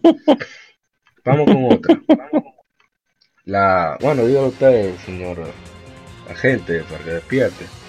La productora de Dragon Ball sí, Tomoko Hiroki. Sí, eh, una excelente productora. Eh, de no sé en qué otro juego han trabajado, yo creo que tú tienes la información ahí a Mauri, pero sí, eh, sí, no sé si tienes información, pero es una mujer que, que, una japonesa que a pesar de que se ve un poquito, por así decirlo, eh, físicamente eh, normal, como una japonesa normal, a pesar de que una mujer que es bonita, no una mujer fea, eh, sí, sabe, tiene los pies sobre la tierra y, y sabe el compromiso que tiene con los jugadores. no participó en el Evo del año pasado. Sí, ella también participó igual que Jarada. Y, y eso, eso es importante, sí, si tú supieras, porque eh, con eso ellos a veces testean el juego, cómo es que la, persona lo en, su, en el desarrollo para saber cómo va. Pero yo me imagino esta dama, porque hay jugadoras de juegos de pelea que, participan en varios juegos que actual en el cual eh, lógicamente hay más hombres por el público que, no que quiere llamar el juego sino por el público que, consume el juego. Y exactamente. No, no es que no estemos invitando a las mujeres a jugar sino que sino que las mujeres tienen tienen pueden participar igual que los hombres tienen todo el derecho para jugar el mismo juego, sino que hay un público más masculino que sigue más el juego. Y ella no, no, no la menospreciaron por ser mujer, sino que le dieron lo suyo, porque como un jugador normal. Exacto, porque lo que los tigres están jugando, esa mujer está trabajando. Exacto. bueno, vamos con una que recomendó el señor eh, Guadaña. Ah, no, sí, sí, sí, vamos a hablar del señor Guadaña. Se trata de Kaori Ando, que ella es coordinadora en Nintendo EPD One, que trabaja bajo Toshi Yamagami. Y ya comenzó en el 2005 a trabajar en la compañía, trabaja en spin-offs de Pokémon y con Platinum Games, con esos proyectos que son coordinados con Platinum Games. Ella, por ejemplo, fue supervisora. Ella dio soporte de desarrollo Jump Superstars, o sea, ya pueden saber el nivel que hay. Coordinadora de Pokémon sí, sí. Diamond y Pearl, productora, coordinadora de producción en Pokémon Battle Revolution. Ella fue de book, de book, creo que, no, corrígame si me equivoco, de book no son los que revisan los books. O sea, no probar el juego como tester, sino chequear el programa. Sí, ya lo hizo para Fire Emblem Radiant Dawn y muchísimos juegos de Pokémon Disaster Day of Crisis, un juego que no llegó aquí a, a América, pero sí a Europa. Sí, Sí. el- oye, Disaster Day of Crisis. Sí, realmente. buenísimo, di que buenísimo. Pero se Ujú. Pero, pero bueno, es tan malo que bueno. Ah, no sé. Nada más digo lo que he leído. The Last Story, ella fue coordinadora de Pokémon Black and White, The Last Story fue supervisora. Y vamos a la parte buena. Fue directora, Managing Director. Imagino que eso es directora como de presupuesto, de manager, de personal, no sé. De The Wonder en The Wonderful 101, juego comprendido. Ya fue la manejadora de proyecto de Bayonetta para Wii U, así como Bayonetta 2. Ella fue la directora de Tokyo Mirage Sessions, Fire Emblem. em, manejo de proyecto de Bayonetta, Bayonetta 2 para Switch. Fue supervisora del juego original de Super Smash Bros. Ultimate y la directora de Sushi, Sushi Striker The Way of Sushido. Oh, Y tiene agradecimientos especiales en juegos como Xenoblade Chronicles y Pokémon Black 2 y White 2. O sea, la mujer tiene pedigree, no bulto. La tipa, oye, la tipa apara, batea, sí. Ella la dirige. Una, una Ale Rodríguez. hace todo. Coño. ¿Me pasé? No, no, Eh, queda, no, queda. Eh, tiene, ¿cómo tiene así? que, no, no, pero tiene que eh, compararla en el campo femenino. Sería que no, no, hay muchas damas que hacen de todo. Bueno, Mm. Eh. Sí, también juega pelota, seguro también. Ey, ¿cómo así? Ey, ey. No, pero ajá, Juan Sopor. Vamos con otra que una, una, una. Marie Curie de, los de los videojuegos. Exacto. Una, Michiko Naruke. Esa no la conoce mucha gente. Yo la he mencionado varias veces en el podcast. Ella es compositora y ella, ella fue quien creó la música de Wild Arms. Y ella ha trabajado en otros juegos como Psycho Dream, todos los Wild Arms, en Super Smash Bros. Brawl. Ella hizo varios arreglos. Ella participó, tengo entendido, en The of Zelda Twilight Princess. No lo veo aquí, qué raro. También en Super Smash Bros. Ultimate hizo varios arreglos, sobre todo de los temas de Castlevania. Y igualmente en Super Smash Bros. para Nintendo 3DS y Wii U. Así que una mujer que está rota, sabe su vaina, Sí. como siempre. Vamos con otra que estamos casi ya terminando. Eh, una favorita de todos, aquí una señora que hasta se ve bastante bien, debo decir. Se trata de la maestra Michiru Yamane, compositora y Sí. pianista. Eh, trabajó do- durante, por dos décadas en Konami, sobre todo con las series de Castlevania. En el 2008 decidió ser freelance. Ella era miembro del Konami Kukeika Club, o sea que colaboraba con otros músicos de Konami varios juegos. Eh, juegos como, como Bloodlines de Castlevania de 1994 hasta su opus magnum, en mi opinión, su mejor obra, que es nada más y nada menos que Castlevania Symphony of the Night, una cosa, Dios mío, hermosa. Sí. Sí. Definitivamente la, la maestra Yamane, que ha, ha tenido tours por diferentes partes de Latinoamérica, ha invitado a, a México a dar conferencias, a- creo que a Chile la invitaron una vez, no estoy seguro. Se en las latitudes hispanoamericanas ya. Y es una voz, es una, perdón, una artista extraordinaria. Vamos a ver Sí, si no, la, la, la mitad de Castlevania tiene abajo del. Exacto. Bueno, entre los juegos están Gamma Goemon 2, Teenage Mutant Ninja Turtles, Fall of the Foot Clan, Rocket Knight Adventures, un juego que me encanta, un juego de Sega Genesis, Sparkster, también ya hizo la música, eh, todos los Castlevania, Pro Evolution Soccer, Suicoden 3, ella hizo la música, Suicoden 4, Castle, todos los Castlevania, incluyendo of Sorrow. Schoolgirls, ella participó en la música de Schoolgirls, en Bloodstained Curse of the Moon, eh, Mario Number 10, ella participa. Monster Boy and the, and the Cursed Kingdom. Y bueno, vamos a ver, vamos a ver. Ah, bueno, Bloodstained Curse of the Moon sí salió. Estamos esperando a ver Bloodstained Ritual of the Night. Ritual of the Night. Sí, sí. Yo me enredé ahí. Sí. Ya que estamos hablando de mujeres y de, y de Konami y de Castlevania, apa, allá mi Kojima. Sí, sí. Ey, se me olvidó poner esa. Importantísima. Eh, no, ella es una artista japonesa, ten- lo tengo aquí, Ah, eh, que se me ocurrió. Eh, ha trabajado en, en varios videojuegos, no- principalmente Castlevania realmente, eh, como diseñador de personajes y eh, evidentemente más conocida por el trabajo en Castlevania con Konami. Es eh, autodidacta Wow. y sí. Mira, yo no sabía eso, pero uh, así mismo, wow. Es autodidacta y le, le agrada leer el manga de Shonen. Oye, Manga Shonen. una bacana. Sí, sí, sí. Eh, no, pero mira, yo no sabía que era autodidacta, no diablo, porque Mira, que yo no, eh, a mí no me gustan mucho los diseños, en los cuales como que los hombres tú no sabes si son diseños medio andrógenos. Pero en el caso de ellas son como tan espectaculares. Y tienen como cierta... Bueno, lo diré en inglés para que la gente internacional entienda. Parasness, cierta bacanería, cierto como cool. Que no importa, o sea, tú ves a Alucard, tú sabes que Alucard es un metrosexual, pero tú dices, coño, pero que... Ay, ya te dije coño. Coño, pero es que el tipo es bacano. O sea, un aire Eh, como no. de gestuosidad que tiene. de- definitivamente, no, mira, multiplica el respeto, yo no sabía que era... Sí, sí, Era ahora más admiración todavía. Sí, sí, sí, sí. Eh, no, y eh, bueno, si tú quieres continuar, seguimos. No, no sé si quieren. No, no, no, no, no, de que, Eh. que estoy impactado con eso de la maestra Ayame Kojima, eso es una cosa increíble.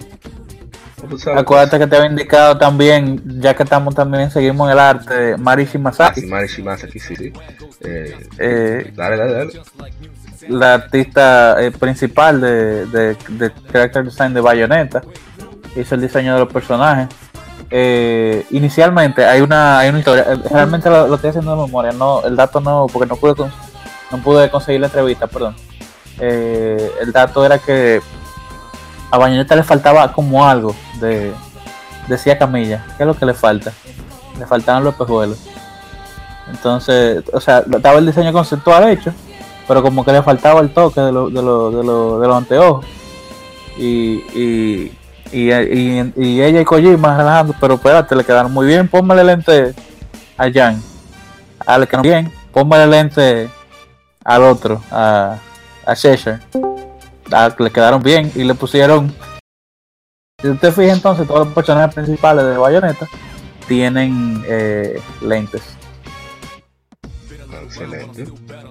Hasta, hasta Rodan, que son lentes de sol, pero son unos lentes. Son lentes. Eh, Ma- Mari Shimazaki ha trabajado también en diseño eh, alternativos para eh, Soul Calibur eh, y trabajó también eh, en la película de Bayonetta como escritora y eh, Álvaro, en- una todóloga. tuvo, espe- tuvo special thanks en, en, en God Hand. O sea que parece que conoce a alguien en Platinum. Sí, sí, sí, está, está dura. Sí, sí, sí, sí, sí, sí, sí. Me parece que tiene un humo, pero de sueño. No, mentira, no, no. Lo que pasa es que estaba viendo, estoy viendo algo aquí. No, no. ya, por mi parte, si, quieren mencionar a alguien más. Bueno, voy a mencionar a una que es eh, nacida en Venezuela, pero criada en Virginia, Richmond, Virginia eh, se tra- trata de Kelly Ciago, que es la cofundadora y- y expresidente de That Game Company, la gente de Journey. Solamente mencionarla. Estoy viendo unas cuantas más, y unas cuantas más por ahí. que- Pero yo creo que vamos Bueno, aquí. ya con- hay- Hay que, hay que, hay- quiero la infame, aunque sea infame, Brianna Wu. Oh, Ah, sí. oh. eh, ¿Verdad? Que aunque, aunque los juegos no sean de calidad, hay que decir que ha diseñado juegos Revolution 60 para PC. Sí, sí. No, vamos- Y bueno, Ajá.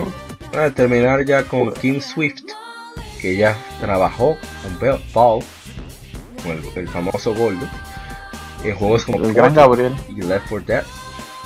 Eh, así que eh, yo creo que fue que llevó a a- al nivel que, iba a llevar, como un proyecto de estudiante, ya lo tenía, mientras estaba en Digipen, pero que ya como esa institución de, de, de- ¿cómo se dice? de educar desarrolladores de videojuegos, formar desarrolladores de videojuegos. Y o sea, Portal, un juego buenísimo, que, la gente le encantó. Sí, sí, excelente juego Portal, sí.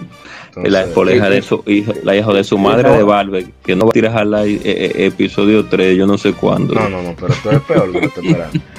No, yo creo que ya podemos dejarlo hasta aquí. De- Debemos una segunda parte, pero ya será para luego. Lo que se trata de personajes femeninos destacados. Y, y bueno, esperamos que hayan disfrutado del episodio. El señor, usted mismo despida más rápido. Yo sé que usted está durmiendo, Mr. No, no,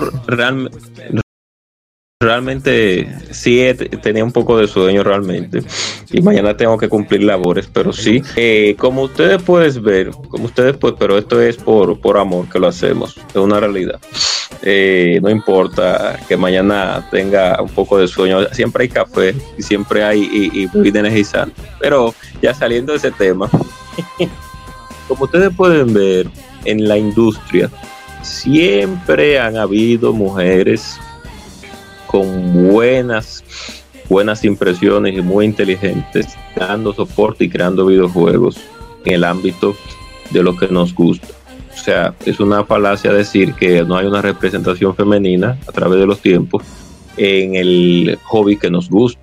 Como muchas personas pueden pensar o decir de que, de que, de que, puedes, de que es actual que se está viendo esa representación y no es así. Se han visto desde hace tiempo representaciones femeninas de, muy, de mucho peso en el ámbito de los videojuegos. Que no sean la gran mayoría buenos, eso se comprende, que no sean más que los hombres, pero eso no quita que esas mujeres sean igual o mejor que muchos de los desarrolladores o muchos de los que no- de, de los de las personas que están dentro del negocio de los videojuegos. O sea No, han que ganado, se han ganado su lugar. y se ha ganado su lugar no simplemente de que por ponerla ahí, sino que se- como un hombre que se gana el puesto, ellas como mujeres también se han ganado su puesto dentro de, de las posiciones en las que están actualmente. O sea que eso, ese pensamiento que se podría tener de que no, de que la- no hay una participación, eh, lamentablemente hoy rompimos con ese, ese, ese esquema y dimos a demostrar cuántas mujeres bellas y hermosas, cosas sabrosas, Ey, ey, ey, ey, ya es que tú lo dañas. Tú bellas iba ok, bien. Ok, y ahora tú y lo metes en rojo de nuevo. No, no hay un día. Dios mío. Es- ah, vamos a decir que es el sueño que está hablando. No, no, saliéndonos ya, sí, buena de la representación femenina dentro de los videojuegos está presente. Y eso es lo, lo, lo único y finalmente que tengo que decir. O sea que ese estereotipo de, de pensamiento, de que no, eh, hoy ha sido demostrado de que no es así. O sea que eh, eh, sigan avanzando las mujeres y los hombres unidos, todos, para seguir un capítulo de mejoría en el mundo de los videojuegos. Yo muy político, pero vamos allá, vamos. No, un, un discurso. Guadaño, ¿eh? No, yo, yo entiendo que igual como dice compañero, ¿verdad? Que dijimos compañero, el compañero Cobra, Camarada, no, camarada. no. eh, el camarada Cobra, eh, diablo, Ey, ey, eso eh. me gustó. Ey, estamos mejorando, dice. ¿qué es lo que está pasando aquí? Como que Eh, no, la- la- las damas han sido parte siempre del desarrollo del videojuego. Eh, sí, debo decir que eh, en el ámbito eh, oriental, o sea, en Japón, eh, se sienten más en los estudios AAA, la, la dama. Aquí solamente de, de- este lado se siente más en el estudio indie.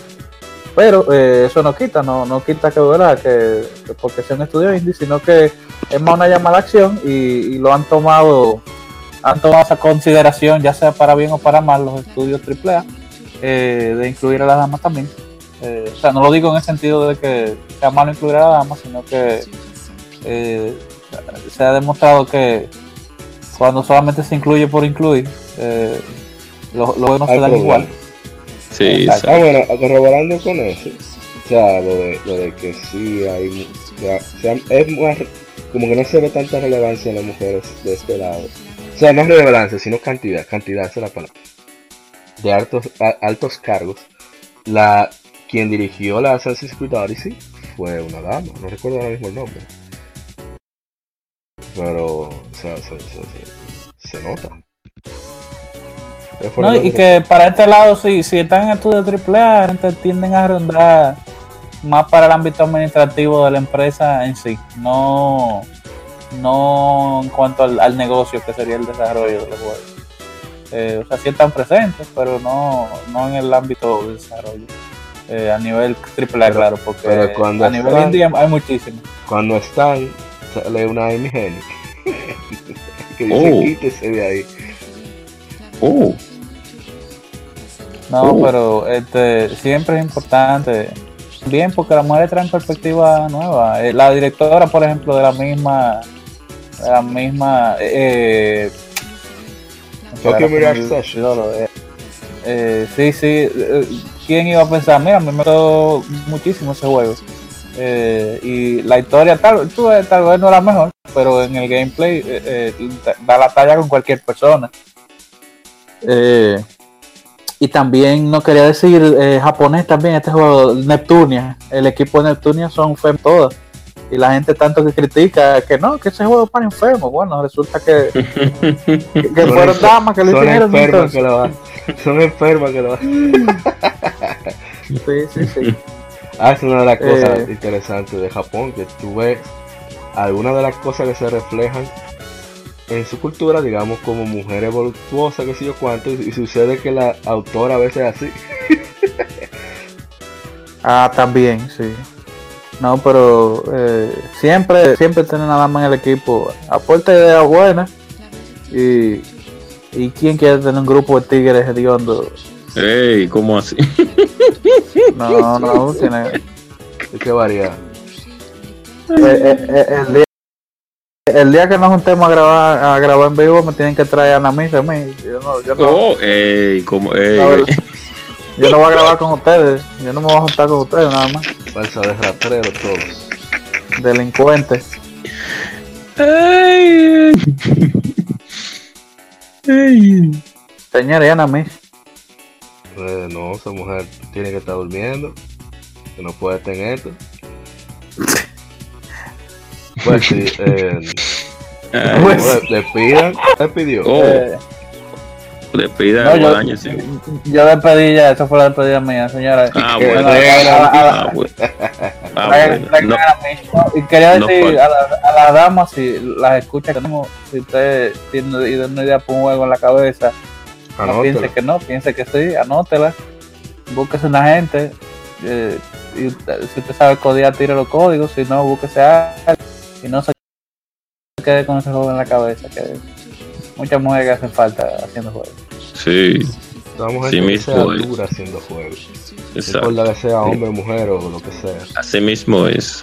Que, no- que represente el, el, el hobby que nos, que nos gusta. Eh, queremos jugar Dragon Ball Fighter sí. Nadie esperaba Sí. nada de esa vaina. Sí, lo digo así, de esa vaina. Un juego de Dragon Ball de pelea, eso va a ser un disparate. ¡Pa! La galleta. Todo el mundo a galleta. Sí, Un juegazo. Sí, y el productor, el productor, la gente dice, ¿qué es lo que es el productor? El productor es el que busca a la gente que haga juegos. sí. Para pa, pa tú, pa tú buscar, tiene que saber El engranaje que hace, que, co- que coordina y, y- y que hace que todo fluya. El productor. Bueno, Así eh, Quien mismo. pone, los que- quien pone los billetes también. Sí, A veces sí. Eh, bueno, esperamos que hayan disfrutado de este episodio número 61. Hablamos eh, de todo un poco, pues, disculpen la, la, la licencia que tomamos. Todavía se siente un poco, se, se resiente un poco la, la garganta de, de esta gripe asesina que anda por aquí. Lo que pasa es que como nosotros somos miralatas, no, claro, no pasa nada. Una gripe normal. sí, así mismo. es. Realmente está dando la madre. Y esperamos que hayan disfrutado de este episodio, que, que sigan contactándonos por las redes sociales, Facebook, Twitter, Instagram. Esperamos vernos en el próximo episodio y, y recuerden, no mordemos. Un saludo especial a la gente de, Quien Entrega, eh, Genoma Digital, Yatec.do, Marcos Almanzar, eh, Asunto, eh, Ramón Encarnación, Mr. Prince, todo lo que, forman parte de ese equipo y, por supuesto siempre los que nos escuchan, Jiménez Sarmiento Jr., eh, Roberto Rodríguez, etcétera, etcétera. Todos, todos, todos, muchísimas gracias. Recuerden escribirnos para escribir. Ah, Bernis Martínez, Bernis, que no se nos puede olvidar. Kevin Cruz, Windsor, eh, Angel, etcétera, etcétera. Así que nos veremos en el episodio número 62 de Mori Parra y nos veremos en la próxima. Sigan viciando. Recuerden que somos Legión, somos gamers, Legión Gamer Podcast, gaming nos une. Un podcast diferente para gamers únicos. Vemos hasta la próxima.